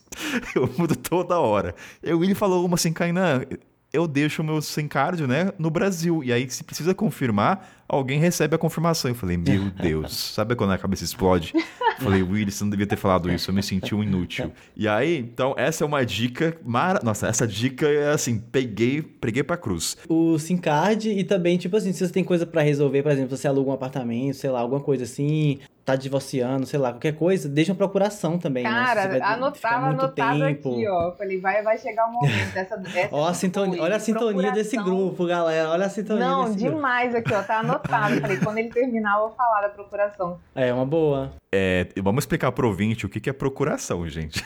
Talvez tem gente que não saiba. A Débora, que é advogada, vai explicar. Não, mas essa do SIM card eu aprendi, Willy, da pior maneira possível, que foi me ferrando, perdendo acesso ao banco, porque eu fui viajar com meu SIM card, não consegui fazer confirmação do, do aplicativo do banco, então aprendi mal mesmo. Galera, sigam a dica dele, que vocês não vão se arrepender nunca. Essa para mim é nova, nunca tinha feito. É boa. E aí você pode, tipo, porque hoje qualquer aplicativo do banco você consegue fazer recarga do celular também. Então, tipo, de mês em mês ou de dois em dois meses, você coloca 10 conto ali só para alimentar, né? A gente uhum. que viaja o tempo inteiro, vai alimentando o chip e aí ele nunca, você nunca perde o número. E se algum, algum precisar alguém, sei lá, sua irmã vai lá e coloca o chip no celular dela e, e aceita e o código código, você. Né? Isso é muito bom. É essa é uma dica de ouro. Essa dica, assim, cara. E tem uma coisa também que o pessoal pensa, assim, cara que vai começar a viajar, então a gente falou então do dinheiro, onde coloca, tem um cartão. Fazer publicidade, porque o William, acredito na credibilidade dele, faz o cartão Wise lá. Falamos então da forma de transferir dinheiro, a gente falou por onde começar, né? Não, não necessariamente o destino. Dessa questão da internet também, uma coisa que o pessoal pergunta, eu, eu Kainan, falo, não compre aqueles cartões que é um, uma internet no mundo inteiro. Primeiro que não é mundo inteiro, tá? O que, que eu recomendo? Chega no país e compra o cartão local. É simples e prático, gente. Só mostra o passaporte e aí vou mais. Muitas empresas, eu tô falando pelo continente, eu não sei como é que é a Europa, eles sempre têm a opção assim, ah, você pega o crédito e converte, e ele tem vários planos. Às vezes tem plano diário, você tem 5 GB para consumir 24 horas. Talvez você quer falar com a sua família, vai usar vídeo, então tem plano para uma semana. Então assim, não compra aqueles cartões de usar a internet para o mundo inteiro mudar, porque é muito prático, gente. Qualquer lugar você consegue trocar e é muito mais em conta. Então essa é uma dica também do É, tem lugar que pede a documento, tem lugar que pede como se fosse entre aspas o CPF, né? Aqui no Brasil às vezes a pessoa vai comprar é, se ela não, não for brasileira, eles pedem quando a gente liga para habilitar o CPF. Se não me engano, na Bolívia também acontece isso. E a Aline, de uma sul-americana, ela até explica em um, uma, em um post dela sobre você, um local te ajudar. Então super rola também, uhum. mesmo que a pessoa tenha, é. não tenha documento do lugar. É, é fácil, que, realmente. É, é que a maioria das vezes, quando você vai chegar ou para o aeroporto ou numa rodoviária, e geralmente tem um funcionário uhum. que já uhum. vai habilitar para você. Não é uma, é, geralmente Tirando o Brasil, que ah, tem que desbloquear ligando, a maioria é na prática, tá ali o funcionário digitou, tá liberado. Não tem... São poucos países que tem que desbloquear. Só no Brasil, que eu saiba, tem esse negócio de comprar um cartão e colocar CPF. Não, mas tem de vários lugares mesmo. Tem, tem outros desses SIM cards que usa no mundo inteiro, eles são caros? Eu não faço ideia. Realmente não vale a pena? Eu nunca usei. Do que eu escuto de pessoas que usaram, vale a pena, pelo que eu escutei, se você for para os Estados Unidos, mas é caro. o do Google, né? O do Google eu acho que é o que mais funciona. É caríssimo, mas, tipo, se, se você é uma pessoa que vive disso, talvez valha a pena. Mas para a galera assim, normal é comprar chip mesmo. Eu acho que o pré-pago é o melhor. É, e depende do destino também. Então, assim, continente africano, muita gente usa ligação ainda.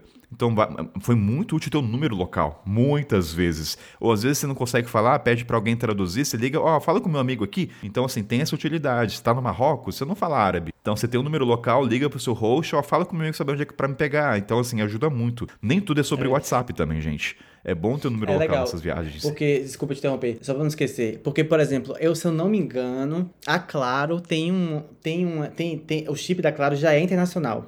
Então, tipo, ela é a única habilitada. Então, quando você vai para fora, você tem um ou dois gigas de internet, só que é só de internet. Então, por exemplo, se tá de passagem é, para um lugar, tá, vai ficar pouco tempo, ok, talvez valha a pena. Se você tem um chip da Claro, se seu número já é claro, você consegue usar, você consegue é, desbloquear um ou dois gigas de internet para usar.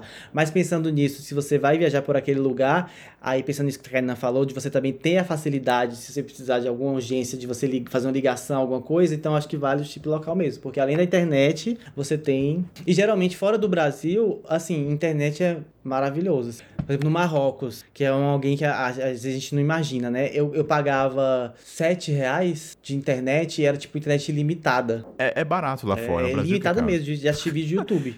e tem uma coisa também que é, pode ser, é, parecer banal, mas uma coisa que ajuda muito é ter celular que tem dois chips, gente.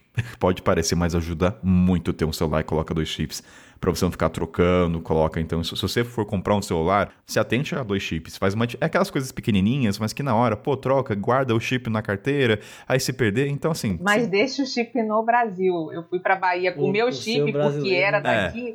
Ou seja, eu saí daqui, fui, não segui a dica que eu mesma já errei antes que aconteceu lá? Perdi o chip. O que, que aconteceu? Eu fiquei sem acesso de novo ao aplicativo do banco. Dois. Então, Nossa. não fiquem viajando com o chip, gente, porque chip hoje usa para desbloquear os acessos a banco, para receber SMS, então é muito perigoso a gente ficar viajando com chip se a viagem for um pouquinho mais longa, porque perdeu da merda na hora. Tu pegou uma máquina de viagem no tempo e veio só me dar um oi? Oi. Seguinte, gente, antes de dar essa continuidade de alguns tópicos, depois puxar para o último momento que a gente vai falar o que a gente mudaria nas nossas viagens, o Willy tinha trazido o tema da procuração. Débora, Willy, o que, que seria essa procuração pro ouvinte? Assim, gente, o que, que estão falando? Procuração, juiz, cartório? O que, que é esse negócio aí pra galera? Então, Débora, o que, que é?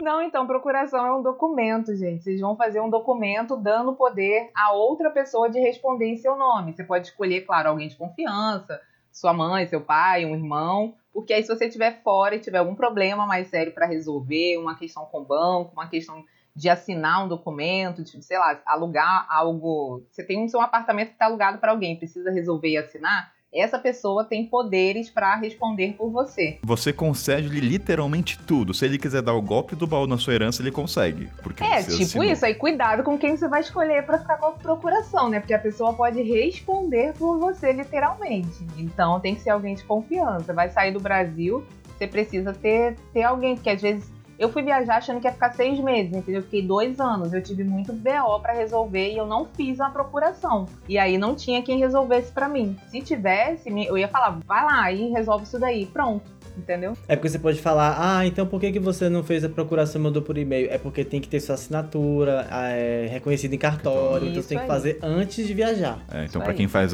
viagem sabática, então, principalmente, né? Que deve deixar é. muita coisa, apartamento.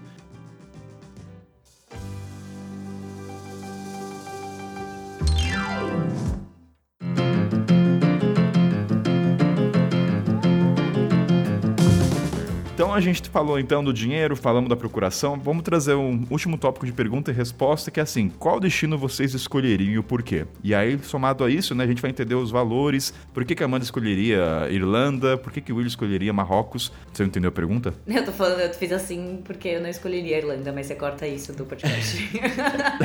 eu dei um exemplo, Amanda. Vou deixar esse exemplo. A Amanda fez eu cortar a linha de raciocínio. Vou deixar isso aqui ao vivo. Mas a pergunta é: o que destino vocês escolheriam para os ouvintes entenderem quais são os nossos critérios de escolha, né? O que, que motiva cada um. Então, Amanda, vai, eu sei que você não é Irlanda, começa por aí. Qual, por onde você começaria, o porquê? Ah, você quer saber o, o critério, né? Eu, eu, não sei, eu, eu, não sei se eu entendi essa, essa pergunta. Você tá me perguntando por onde eu começo? A, a, a, clássica pergunta que a gente falou.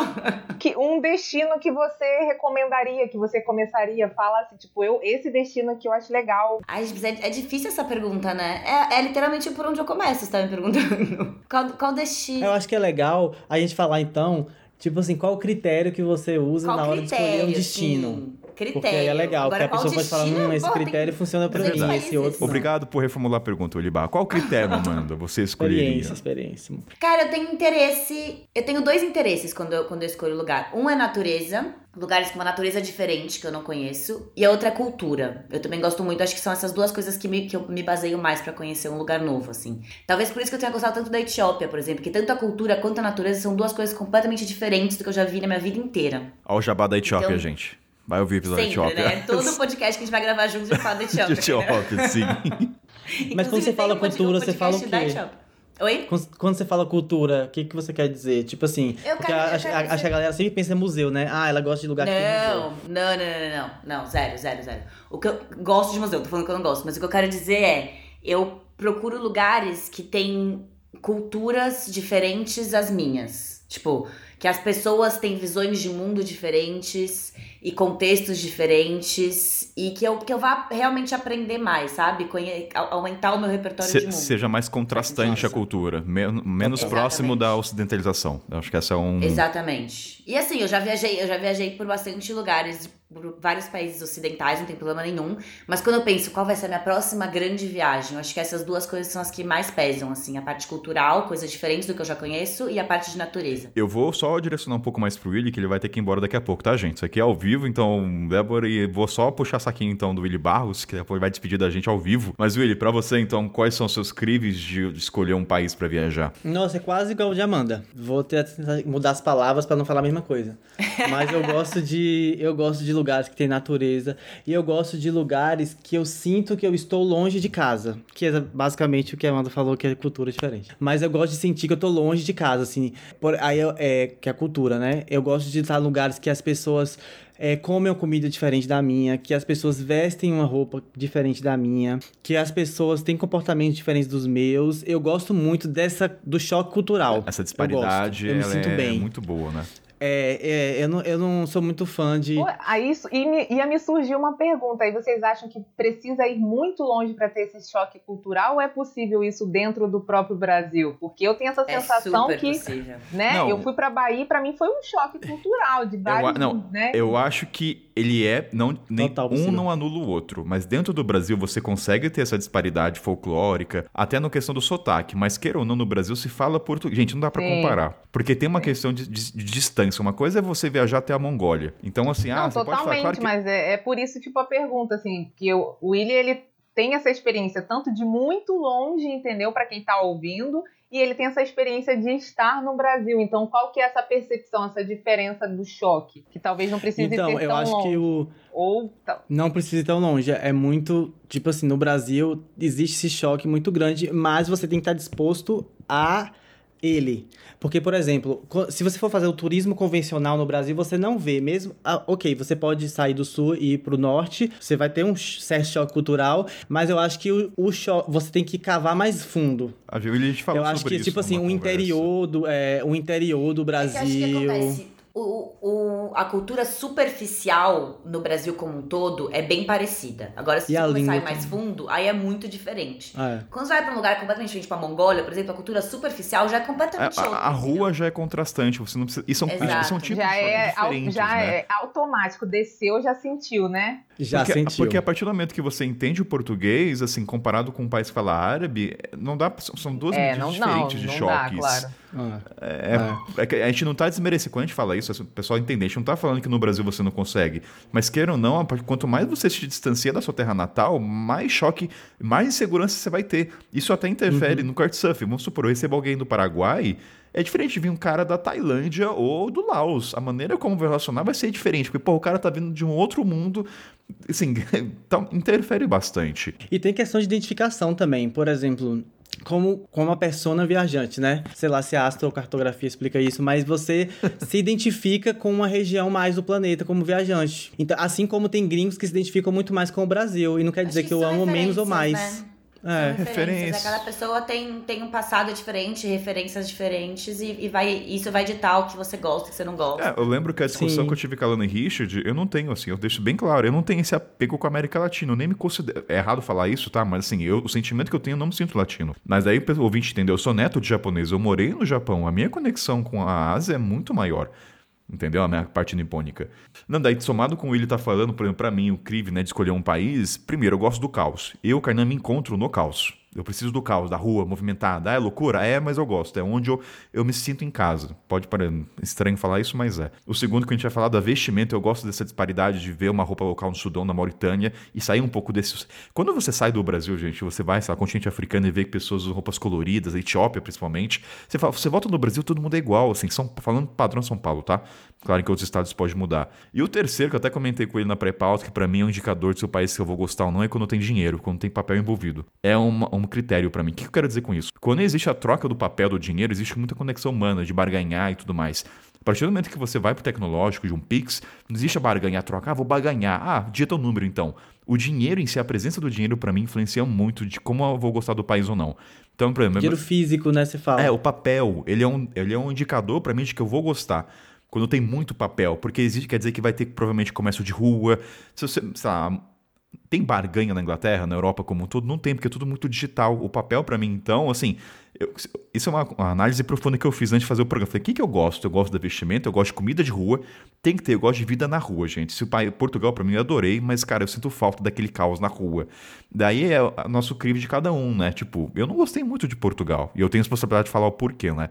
Então, assim, eu quero ir pro Iraque não porque é, sei lá, diferente, é porque, cara, eu tenho amigos lá, vai ser um contraste cotidiano e também midiático. Falei, caramba, olha só que a mídia não fala tanto, né?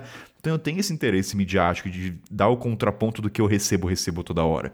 Então o meu lado jornalístico tem um peso na minha escolha de destino. Óbvio, Afeganistão agora não dá pra ir, mas eu tenho vontade. Irã, então, é, acho que é muito parecido com o William. Mas é o que a gente fala, né? Você viaja pra quê? As pessoas viajam, viajam por motivos diferentes. Tem gente que viaja pra conhecer uma cultura nova, tem gente que viaja pra curtir, tem gente que viaja pra fazer festa, tem gente que viaja pra pegar praia. Então isso vai ditar o que você gosta. É que é, gosta. eu acho que a minha experiência talvez alguns vão se identificar, porque assim, vocês conhecem muito mais do que eu em relação a países, a cultura, já foram muito mais longe. A experiência que eu tenho é dentro da América do Sul.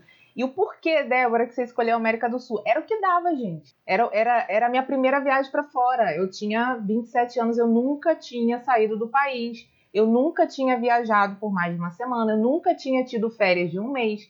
Eu vinha de um ambiente corporativo, trabalhava como engenheira, então era um outro universo. Para mim, pensar em, em ir para outro continente era inviável. Então eu escolhi com base no quê? Em estar um pouco mais perto de casa, que é o que vocês falaram no começo, de eu queria me sentir mais segura, então eu levei como critério de, pô, voltar mais perto. Eu achava que o espanhol era mais fácil para ficar, já que meu inglês não era muito legal. E era mais barato. Então eu estava ali mais próxima da moeda. Então esses foram os meus critérios. E eu queria muito conhecer a Patagônia. E aí eu falei, bom, vou me basear por isso. Aí acabei rodando e tal. Mas naquele momento foram os critérios que eu pude usar e que me levaram a escolher a América do Sul, entendeu? Hoje, com mais condições e com outra, outra visão, aí eu já tenho outros critérios para escolher um próximo destino. O caminho das pedras é faça o que está ao seu alcance, né? É. Não seja um fator limitante. Depois, se você vai melhorando, vai entendendo as nuances da o porquê você vai viajando, que eu acho que é empírico, né, no processo. Ó, é... desculpa só cortar você, Débora, antes de ir embora, deixa eu só, então, a gente vai mudar o bloco agora do que, que a gente mudaria. Willy, temos 10 minutinhos da sua pessoa no programa? Temos, temos Então 11. vamos trazer, sub... não, vai ter, não vai ter nem vírgula sonora, vamos direto que a gente tá corrido aqui. Vamos trazer então alguns pontos do que o William mudaria na viagem com o conhecimento que tem hoje. Você fez, você fez o dever de casa? Não. tá, então eu vou trazer. Um, eu trago o meu dever e aí você vê se bate ou não. Pronto, você me dá uma luz. Ó, uma coisa que eu mudaria, mudaria assim, é, no planejamento da viagem em si, eu teria pesquisado mais sobre as festividades que aquele país tem. Porque várias vezes eu passei no país, no caso de uma semana, eu, eu deixei de ver uma festividade musical tradicional no Marrocos se eu tivesse adiantado uma semana antes. Tipo, é o maior festival de música do Marrocos, então eu estaria mais antenado às festividades folclóricas, musicais e tradicionais. Então isso é uma coisa que eu me atentaria mais. Porque às vezes você está há três dias, porque, ah, quero só daqui três dias para o país vizinho. De repente, uma semana antes vai ter o maior festival do país. Então, assim, me atentaria a isso. A segunda, fazer mais registros escritos. Cara, vai ter um programa sobre isso, gente. Eu acho que uma coisa que se você vai começar a viajar, saiba que, cara, registro de viagem tem um valor gigante depois eu teria escrito Kainan, mais. me chama para esse programa, porque eu comecei a mochilar faz mais de 10 anos. A minha primeira mochilão sozinha foi com 17 anos. De, desde então, desde meu primeiro mochilão, eu tenho jornal, eu tenho é, diário de bordo de cada uma das minhas hum, viagens. Eu tenho uma, uma pilha com vários cadernos de coisas que eu fui escrevendo. Eu, viajo, eu escrevia todo dia o que, que eu fiz, o que eu tava sentindo, quem eu conheci, quem eu não conheci. Que Olha! Que eu tava, que eu tava pensando, Cara, que eu tava de todas as minhas viagens. Todas, todas. Você escreveu um livro já? Não. Você já tem livro, não? Esse daí me caiu ontem. É um, é um plano pro futuro. Nossa. Não, ainda dá pra fazer uma Mas é sequência. É parte 1, 2, 3, 4. É, fazer uma série e vender pra Netflix. Hoje, você sentar hoje, você ler um caderno que você escreveu quando você tinha 17 anos, seu primeiro mochilão, e falar: caralho, olha o que eu tava pensando. E, a, e acho que a dica, né, é a mão. Nada digital é de a mão, a mão. Tudo a mão, sempre. Caramba, sempre. olha, gente, pra Amanda pedir pra participar, é porque eu tenho que puxar a menina, viu? E ela pedir é, é porque. Vai, vai render, Esse viu? Vai tema render. tocou porque... o coração dela. Tocou pra ela, tocou, pra tocou. ela falar, me chama, porque. Você não faça esse episódio sem mim, cara. Ó, mas então, alguma dessas duas aí, alguma coisa se mudaria, que se você lembra? Mais foto, mais selfie? Ou começaria... Foto, cole... foto com certeza. A, a, gente até falou disso antes, né, Kainan? Que você não tem muita foto do começo das suas viagens. Não, isso foi e até eu uma... isso importantíssimo. E eu, eu, vou resumir, cara. Quando eu tava no Zimbábue, África do Sul, né, que eu fiquei seis meses no intercâmbio, eu não tirava foto minha, porque eu não, não gosto, eu gosto de tirar das coisas. Até que a minha mãe, quando tava no Malau, falou, Kainan, você tá tirando foto sua? Eu, eu, lembro que eu tava caminhando, eu falei, não, mãe, por quê? Tira a foto sua. Daí, por que que ela... Eu entendi. Porque minha mãe morou no Japão há muito tempo. E minha mãe, ela fala que uma dor dela, né, é ver foto não ter tanta foto dela, na época de 94 no Japão. Então, assim, só vai dar valor no futuro. Então, assim, é você ver como você era, como é que tava o cabelo, como é que era você na época, né? Você vai lembrando. E quando, e quando você vê uma foto de uma paisagem, e você vê uma foto dessa mesma paisagem com você nela, você lembra da sua sensação é, no momento você que lembra. você fotografou. Você, vê... você lembra o que, que você estava sentindo, se você estava triste, estava feliz, com quem que você estava, o que, que você fez antes, o que, estava comendo, e te traz a viagem inteira de volta, né? Agora tem que tomar cuidado que tem uma linha fina entre tirar fotos com você e passar a viagem inteira tirando é, não, foto. Não, não, isso não, é uma coisa, isso é um assunto completamente diferente. De gente que chega num lugar novo, já com o celular na mão e sai do lugar tirando é, foto. Acho sabe? que é tanta foto que perde seu valor.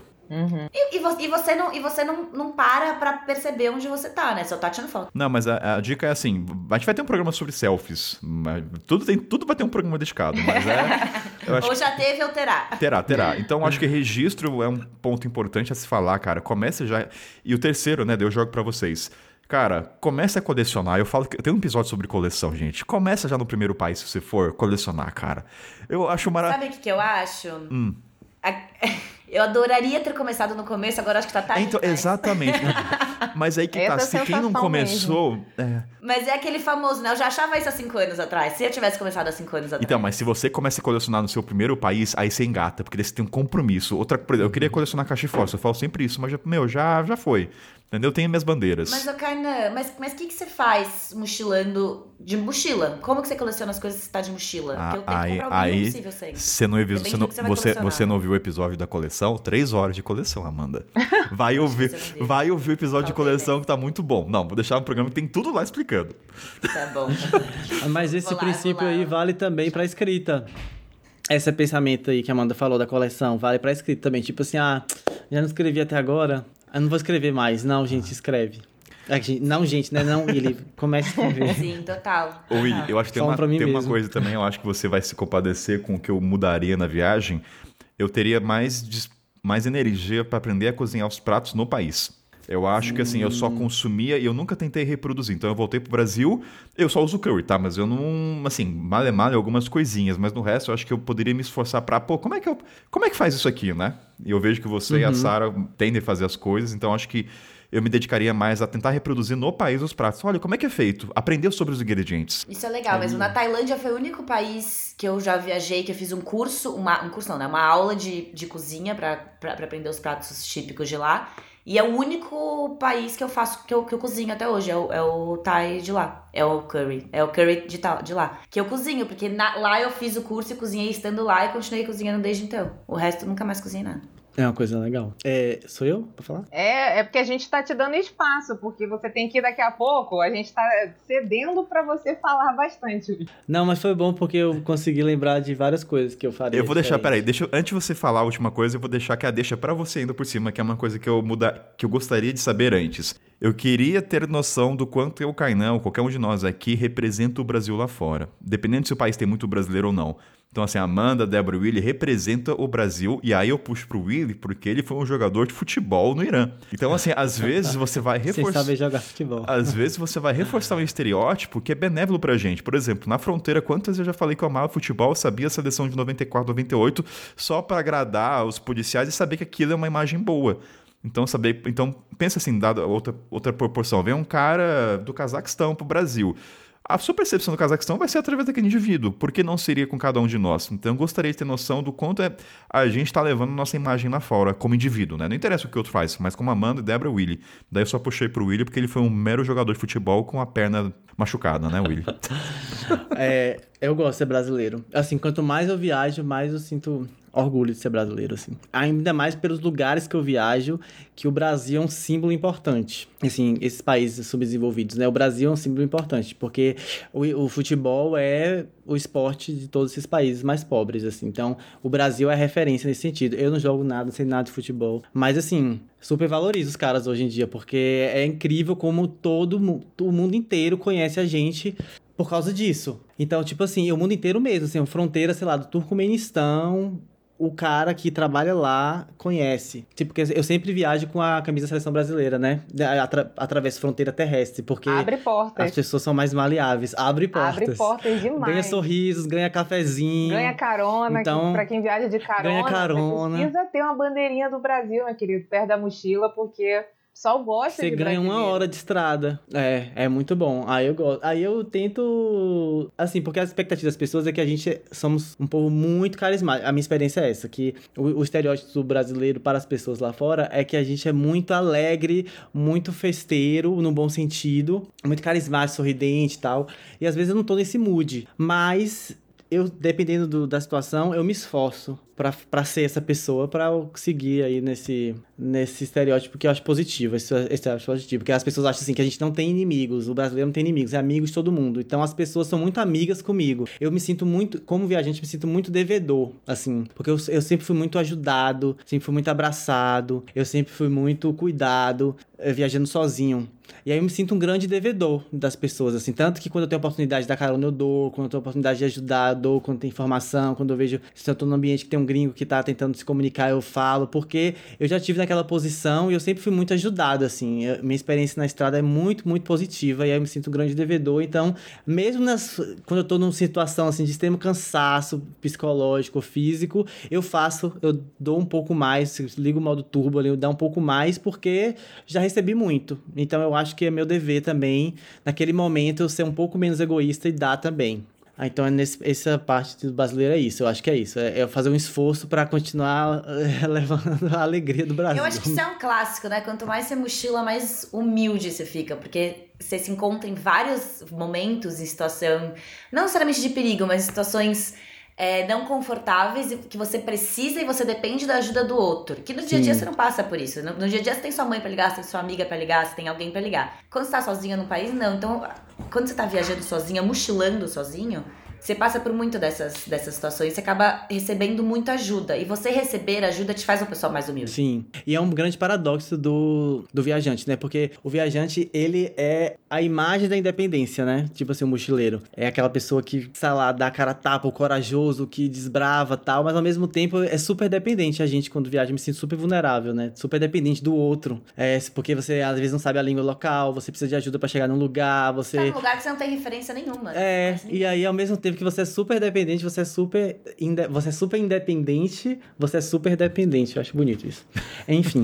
e aí, o, o que eu mudaria? Então, tudo que você falou, que a Ana falou, eu mudaria também. Essa coisa do, de festival, de festas, é verdade. Porque às vezes, por falta de informação, você perde, sei lá, uma coisa que acontece de 100 em 100 anos. Você tá naquele lugar, você não sabia disso. Um feriado, uma coisa, um, um, uma celebração, uma, uma passeata. Eu acho que é válido. Uma coisa que eu aprendi com o tempo também é que nem é que às vezes o barato sai caro mesmo. Nem sempre o barato é a melhor opção. Tipo assim, no barato que sentido não é não de pagar barato, mas assim, você se envolver meter em perrengues nem sempre é, é para você economizar, nem sempre é a melhor opção, porque às vezes você perde tempo, que é aquele assunto que a gente falou lá atrás, né? E o tempo você poderia aproveitar de outra forma, por exemplo, às vezes você, você demorou, sei lá, dois dias para chegar no lugar, porque você queria economizar, sendo que se você chegasse, sei lá, você podia chegar em três horas pagando um pouco mais, e, e aí você aproveitaria dias, mais aquele né? É. curtir os dois dias. Ou Chega cansado, chegar num né? feriado, numa festividade, ou você, sei lá, qualquer coisa do tipo. É, então, eu aprendi muito isso, assim, que, as, que é ok, não preciso caçar o perrengue, assim. Se o perrengue vem, ok, vamos tentar lidar com isso. Mas, assim, se eu posso minimizar, vamos lá, Willy, vamos minimizar isso aí, sei lá, você paga por um pouco mais de conforto, não tem problema nenhum. É uma coisa que eu aprendi bastante Mas também. isso é algo que você, vai, você tem que aprender na raça, né? Não adianta. Não, não tem que aprender na raça. Você só aprende que perrengue não é legal Passando é, todo mundo pode falar, mas a pessoa tem que passar para ela. E, e também eu acho que faz parte, né? Eu passei muito perrengue por escolha, que eu peguei muita carona, fiz a Argentina inteira de carona.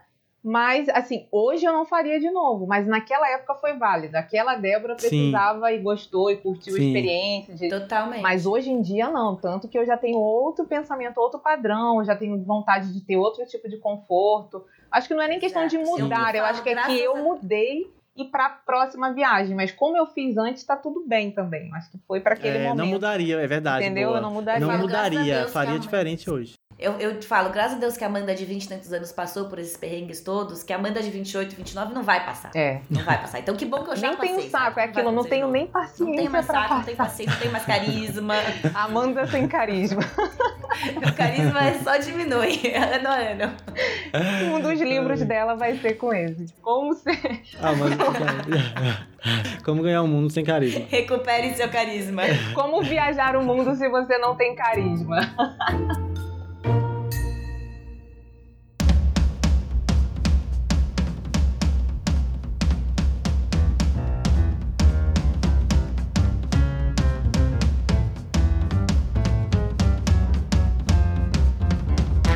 Seguinte, galera, temos algumas ainda alguns tópicos, né, com a Débora e com a Amanda, mas seu Willy, que esse programa é ao vivo, enquanto a Amanda está fazendo carinho no cachorro, na câmera aqui na, com a gente. O Willy tem que sair, então, Willy, muito obrigado pela participação, dando tchau aqui para você ao vivo, então a gente continua o programa. Então, muito obrigado aí pela presença, meu jovem. Tchau, obrigado pelo convite de novo, foi muito bom esse papo. Tomara que dure mais uma, uma hora e meia aí, porque tem muita coisa para falar, tá fluindo bem bom. É daqueles que você coloca para escutar assim e vai fazendo sua. A vida vai andando e você vai captando essas dicas todas Não, que a galera A gente tá vai dando. conversando aqui como amigo, né? Tipo, ah, vamos ver o que cada um pensa e acaba. Sim. Então, Mas pra sim. mim, o bom podcast é o podcast que você ouve e você sente como se estivesse na conversa. É, então. É isso. É que você escuta uma opinião e outra, né? E você fala, ah, eu realmente, ah, esse ponto de vista é legal, vou pegar um pouquinho de cada um. Ah, disso eu discordo, mas aí ninguém tá te ouvindo. É isso aí. Ninguém quer saber sua opinião. Kainan não te chamou ainda, então você não é um, um, um mochileiro experiente. Pô, faltou essa parte, caramba. Que o... Ai, pois é. A gente Mas eu, ó, deixei aqui um, eu deixei, deixei um spoiler pra galera ficar até o final. Então tem um spoiler aí. Fiquem até o final que vai ter uma pergunta muito boa. Não, eu deixo, eu deixo. Fica, fica tranquila, Débora. Os ouvintes do podcast é pessoal de qualidade, eu confio, não tem hate, o pessoal entende o contexto. É. Willy, um beijo, meu querido. Um beijo, Aproveita gente. esse calor. Beijo. Falou. Obrigada. Tchau. Tchau. Ó, então agora eu ficamos Amanda e Débora, então vamos caminhando mais ou menos pro final. Agora fizeram a tarefa de casa? Senhor. Aham. Então, vamos lá. Débora, o que, que você trouxe? O que, que você mudaria, então, nas viagens? O que, que você Não, então, eu gente. acho que é o que eu falei, assim. Eu não, não é questão muito de mudar, acho que especificamente seriam coisas que me atrapalharam, como eu tinha notado antes e que o Willy puxou, que foi a da procuração. Isso me atrapalhou durante a viagem, então eu teria feito diferente, teria deixado uma procuração. Teria levado menos roupa, porque eu fiquei levando um peso desnecessário por bastante tempo. É, ah, isso é recorrente seria... para todo mundo, isso aí. Isso é... aí. Acho que ninguém passa Todo mundo carrega mais que deveria. Eu carreguei cinco calçadinhas no meu intercâmbio. Não, cinco. aí não. Aí é demais, né, Kainan? Eu não tenho cinco. nem isso no meu armário. Eu também não tenho cinco calças, é que, daí, é que aí tem os bastidores. Kainan sempre usou muito jeans, né? Camisa jeans, calça jeans. Eu era o homem do jeans. Pô, mas entendeu? cinco, que sabe a Kainan, aí não, Kainan. Três, mas, assim, mas, já é um exagero, mas sim. Mas era para seis meses, né? Intercâmbio, né? Não sei, gente, eu nunca. Enfim. É uma por Ah, não, mas enfim, mas mesmo assim foi demais. no sexto mês você fica de cueca. Não, eu levei uma calça jeans só, mas enfim, eu levei roupa que eu não usei, foi desnecessário. O que a Amanda falou, então, eu gosto muito de escrever, mas eu acabei em alguns momentos, assim, falava, ai ah, não, amanhã eu escrevo o dia de hoje. Aí amanhã acontecia alguma coisa, falava, aí quando eu via, perdia o registro de uma semana e que hoje eu tento puxar na memória e não adianta, gente. É muita coisa que acontece. E tem momentos ou pessoas que eu fico tentando lembrar o nome e não consigo, porque eu não tenho contato hoje em dia e gostaria. Ai. Eu teria Isso é uma coisa que. Um caderninho eu acho que eu traria comigo. Porque assim, tem galera que deixa caderninho para você deixar mensagem. Só que nem todo mundo você cria relação. Mas tirando desse de registro, eu acho que um caderninho com contato de todo mundo. E-mail, porque às vezes muda o Instagram ou você perde. Ah, e-mail é legal. Chama celular. É, ou pegar alguma coisa. Eu ganhei um, celular, eu ganhei um caderninho, sabe de quem, Kainan? Da da, da Alana. A gente, ah. a gente é muito fofo. Eu tenho até hoje, assim, com ela com um coraçãozinho, que ela fez a dedicatória, que era dela ela tinha um igual e me presenteou, e daí começou a nossa amizade, a gente se conheceu lá no Uruguai. Então são coisas que marcam muito, assim, na viagem, muitos anos atrás. E eu. Eu acho que um caderninho para as pessoas escreverem recado é uma ideia boa, eu nunca tinha pensado nisso. Agora, um caderninho para as pessoas escreverem um e-mail, que ainda é muito anos 90. Só eu que peço dedicatório autógrafo ainda? Será que eu sou Mas sei lá, eu nunca, nunca mais tinha usado Skype, então eu acho que eu já peguei a vibe do Kainan, tá tudo bem. Para os ouvintes, eu gente usa Skype para gravar, tá? Então. Ai, gente. Mas o, o, o, caderninho é legal. Eu faço com bandeira, né? Da, o episódio da coleção vai lá ouvir, galera. Mas eu peço sempre. Todo mundo que eu crio uma conexão, a pessoa escreve uma mensagem na bandeira no idioma local. Nunca em inglês. Mesmo que eu legal. entenda. É sempre no idioma que a pessoa se expressa. Se é amárico, se é georgiano, é no idioma. É muito ah, legal, isso é legal, cara. É isso muito... eu vou adotar, porque eu fiz com algumas pessoas de escrever e eu gosto. Como eu ganhei esse caderninho da Lana, eu acho que talvez ela nem saiba disso, mas marcou bastante para mim. Eu tenho muito carinho por ele. Então, às vezes, eu tinha um aqui para mostrar. Eu compro um caderninho quando eu faço muita amizade com a pessoa e aí a gente sabe que vai se separar em algum momento. Aí eu vou, escrevo a dedicatória, sei lá, se eu tiver em rosto, se eu tiver outros amigos, eu peço e dou de presente para a pessoa e aí a pessoa leva aquela lembrança ali da viagem, mas caderninho mesmo, sabe? Bem mini, para deixar recado. Que acho que tem um ponto sobre a viagem que acho que a gente nem acabou abordando, que a primeira coisa é você se divertir, né? Aí junto vem a responsabilidade. E depois de tudo isso, tem um ponto que é você lembrar. Eu acho que o registro é a segunda parte mais importante. É você terminar a viagem. Cara, quando eu voltei, eu fiquei vendo vídeo meu, foto minha, eu viajava de novo. Às vezes me fazia, às, ve às né? vezes me fazia mal, tá? Vou admitir, é dar gatilhos que não são bons às vezes. Eu tenho que estar bem comigo para ver, porque eu sei que eu gostaria de estar no continente, não é o caso agora. Então, tem esse lado, mas assim. É uma certa nostalgia que... também, né? Aí na hora que bate o gatilho e você fica triste, o que você faz? Você organiza a próxima viagem. É assim, entendeu? Assim você não para nunca mais. então, assim, eu acho é que, o, faço, o, registro eu acho que ele é muito importante. Então, assim, comece com o pé direito, escreve que nem a Amanda, tem um caderninho que a Lana deu pra Débora, tire fotos, né? Sem, sem extrapolar selfie, né? Entendeu por que, que você tá tirando. E as coleções, vou jogar pro episódio de novo. Mas, uh, voltando, Débora, mais coisas que você mudaria? É, não, acho que assim, basicamente. Ah, e teria.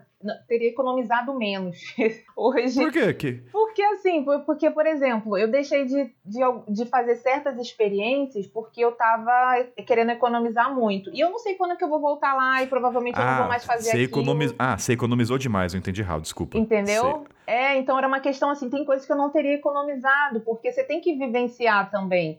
E era aquele medo de começo da viagem, depois você vê que você consegue gerar renda de outras formas. Então tem certas economias que eu vejo que eu falo, cara, quando que eu vou voltar lá para ir naquele determinado lugar? Principalmente quando são parques, coisas de natureza, gente, a natureza muda muito rápido, tem parque que fecha. e você não consegue mais acessar o lugar, entendeu? Você não consegue se aproximar como antes. Então tem oportunidade assim que eu aproveitaria e é o que eu, o que eu faço hoje em dia, eu aproveito. E a Amanda, em relação ao. Cara, eu. Eu acho que tem duas coisas principais, assim. Eu acho que eu ficaria mais tempo nos lugares. Eu acho que quando você começa a viajar, você tem essa fome, essa pressa de conhecer tudo em pouco tempo. Então você faz cinco países em um mês. Você faz tudo correndo. Eu, quando comecei a viajar, minhas primeiras viagens, primeiros anos viajando, sempre foi muito assim, querendo conhecer o máximo possível. E vai ticando os países na lista, né?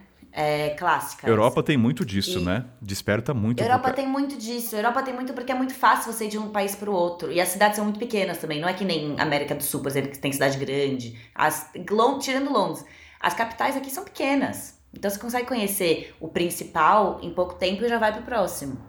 Então eu acho que eu levaria mais tempo em cada lugar, que é um tipo de viagem que eu tô, querendo, tô começando a fazer agora. Assim, de ficar um mês em um país, é, às vezes em um lugar só, dar uma viajada, em vez de querer fazer tudo com pressa e ver muita coisa, mas não realmente conhecer a fundo nada, sabe? É, mas são modelos de viagens diferentes. Cara, é. Essa coisa da distância, a gente até falou no programa Contar País, né? Porque uma coisa é dois países africanos, outra coisa é dois países na Europa, né? É, não dá pra. Não dá pra ah, esse negócio de contar países não desmerecendo nada, mas assim, não, não dá pra você também fazer algumas comparativos. Tipo, eu fiquei seis meses ro- rodando só a Argentina, conheço bastante, mas assim, tem muito lugar ainda que eu não fui, porque não tem como você ir pra uma Patagônia pra ficar sete dias, entendeu? É trekking, é natureza, são, são, é outro tipo de viagem. E aí, dependendo, que nem vocês falaram, na Europa é diferente, talvez dê pra você fazer conexões ali mais rápidas. Então, acho que não é muito sobre a quantidade, é a qualidade que você aproveitou a sua viagem, né? Outra coisa, não quer dizer nada, né? É que eu sempre falo. Eu conheço gente que conhece 50 países e eu conheço pessoas que conhecem dois países e, são, e tem um, um espírito mochileiro muito maior, por exemplo. Então, a quantidade de países que eu conheço não quer dizer absolutamente nada sobre você, sobre nada, nada. Eu vou só trazer agora um contra... não é contraponto. É... A Lu, né, nossa querida Lu Ginásio Aberto, ela publicou um livro, né, que é o guia, né, de como viajar. Não sei, gente, Lu, desculpa, eu não sei o nome do seu livro. Desculpa, a Lu vai me xingar. É um guia viagem pra Jabá, dentro. Não, eu li o livro dela. Não, não, eu digo que basta, não sabe nem o nome do livro. A Lu, a Lu me perdoa, eu vou falar no jabá no momento check-in. Mas essa é uma dica que eu dou porque eu terminei de ler, cara, e o livro dela é, tá linkado com isso na questão da responsabilidade do viajante, né? Dá pra você se divertir, mas também ser responsável. E lá tem todas as informações de como começar direito, ser responsável na maneira como você retrata, turismo com animais, os erros que ela cometeu. Então, assim, fazer um jabá da Lu aqui, porque, cara, dialoga muito o que, que a gente mudaria, né? Hoje em dia você tem tanta informação nas viagens, você, por exemplo, hoje em dia fazer turismo em animais é, assim, é arcaico já. Já. O Mercúrio já passou, já não é mais Ou é arcaico, retro- mas o que tem, tem de gente que faz, pois Sim. deveriam estar conscientizando Tem mais a galera, assim, uma galera que, que vive também disso da viagem, mas assim, talvez não tenha essa consciência, não sei, isso daí, enfim. Nem sei se É, pode falar no eu acho que é um podcast, tema mas muito é, batido pra é. gente. é um tema É um muito tema muito batido pra gente que fala muito disso. Mas tem gente que hum, acha que é ok, nunca nem parou pra pensar nisso, sabe? Então fica o jabazinho da Lu, vou deixar o link. Tem cupom, de, ela deixou o cupom de desconto. Olha, fazer um jabá fora do jabá, gente. Então tem cupom de desconto. Ela, ela que mesmo que falou, cara, tá o cupom, eu nem pedi nada. Então tá lá o link, gente. Mas, ó, deixa eu olhar o caderninho aqui. Vamos caminhando pro final, tudo bem, Amanda Débora? Mais ou Uhum. menos? Lógico. Ó, duas Eu coisas. tenho, eu tenho mais um que eu não falei. Manda, qual que é o outro aí? Mais uma coisa que eu, que eu faria diferente. Eu acho que eu tentaria conhecer melhor a história dos lugares antes de chegar nos lugares. Então tem muito lugar que eu fui é, porque eu vi as fotos e parecia um lugar muito legal e a cultura parecia uma coisa interessante. E eu fui eu conhecia essas coisas, mas, a- mas o contexto histórico eu não conhecia. E quando você tá no lugar, obviamente faz muito mais sentido. Então, por exemplo, Camboja. Camboja eu fui, foi lindo e é maravilhoso. Mas Camboja tem uma super história que eu conheci muito superficialmente, sabe? Então eu teria, sei lá, lido livros sobre o Camboja, é, visto filme, lido é, autores de lá, pra entender realmente melhor o contexto histórico e o contexto do lugar antes de chegar lá e já chegar com mais embasamento. Eu vou dar um exemplo do Camboja e Laos. Vai ter uma pauta sobre Laos de um amigo meu que viajou pra lá em 94 pra fazer um registro fotográfico. Ó, que doido. E aí eu comecei a pesquisar, não sabia, não sabia nada de Laos. E aí Laos tem uma história com as bombas, muito mais que Camboja, com Minas, muito mais que Camboja. Camboja foi a guerra. Essa região inteira, você, É que você é. viaja por lá, um dos, um dos negócios que eles falam pra você tomar cuidado é... É, É as bomba- Minas. Porque assim, a guerra, Minas, Laos. isso, que não estão desativadas, que ficaram. Porque Laos não tava na guerra, assim, falando muito superficial, mas ele tava no- na rota, então se fudeu muito. Daí qual que é o ponto? Aí falando sobre lá com alguns viajantes, conversa, né? Aí, porque assim, a presença das minas nas bombas é muito forte no Laos, isso interfere na, no turismo, nas rotas, por que, que o sul é menos explora, explorado, questão das bombas serem usadas como decoração de arquitetura, a, a bomba usada para fazer ferramentas, espadas, enfim, tem todo um cenário em torno das minas e bombas. E aí quando você conversa com algumas pessoas, pô, e Laos, como é que é a questão das bombas? Que bombas?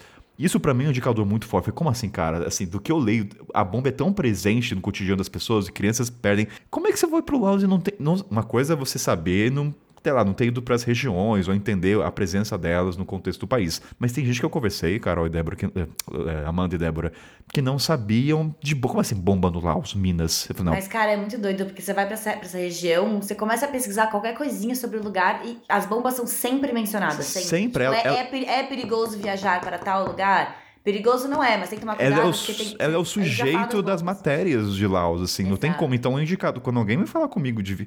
Aí eu, Kainan, tendo meus critérios, tá, gente? Existe um pré-julgamento de bancada ou mesmo uma conversa. Se a pessoa vai pro Laos e não sabe do contexto de bomba, cara, hum. Pô, mas tipo aí assim, volta lá via... no comecinho que a gente falou sobre como começar. Que pesquisa você fez? Que pesquisa que você fez, que é o óbvio. É que, é, é, esse é o sentido. Como é que você vai pro Laos e não pesquisa e não sabe isso daí? O básico, assim, o mínimo.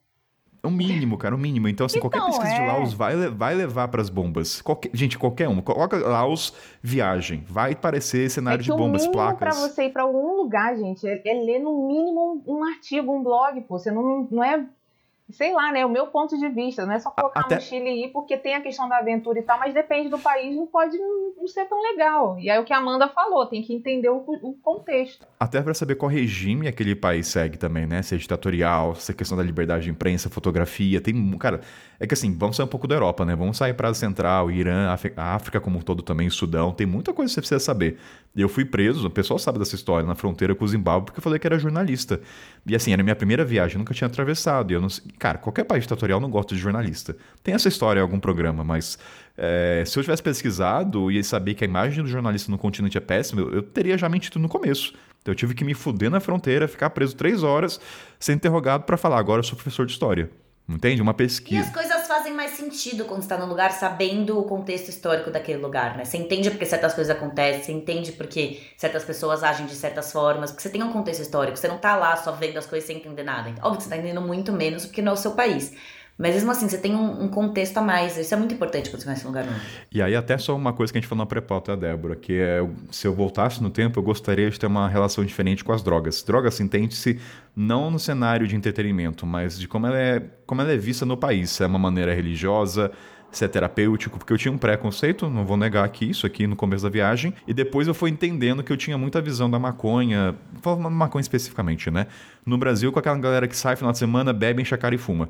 Então eu comecei a ressignificar a relação da planta maconha nos outros países. Isso para mim eu gostaria de ter esse conhecimento antes, para não me afastar, porque se quer ou não, era, um, era uma maneira de me afastar. Eu não deixava de falar com a pessoa, mas eu ficava, hum, ok. A abertura beleza. era menor, né? É, realmente isso também é, era, mim abertura era, bastante. É. Quando eu saí logo, eu também tinha uma visão muito fechada sobre o tema, não, e, e quando eu fui viajando que eu vi que as pessoas lidavam de formas diferentes, que não era aquela loucura, não era no contexto que eu conhecia aqui, que, que nem você falou, que a pessoa ficava loucaço e, e era de qualquer forma. Então, isso para mim mudou também. Eu acho que é uma pesquisa legal de fazer também. Como que as pessoas identificam em cada país o, o uso de determinada substância, como que é. Porque assim, gente, não tem o, o, dono da verdade, né? Nenhum país, nenhuma cultura é melhor necessariamente do que a outra. A gente não pode achar que só o que a gente acredita como verdade é única e é certa, a gente tem que estar aberto a, a, entender, a ouvir e a pesquisar como que as pessoas fazem nos países dela. Oh, só uma coisa, Débora, falar, Amanda, eu não puxei isso por causa de você não, tá? Amanda... É que, se...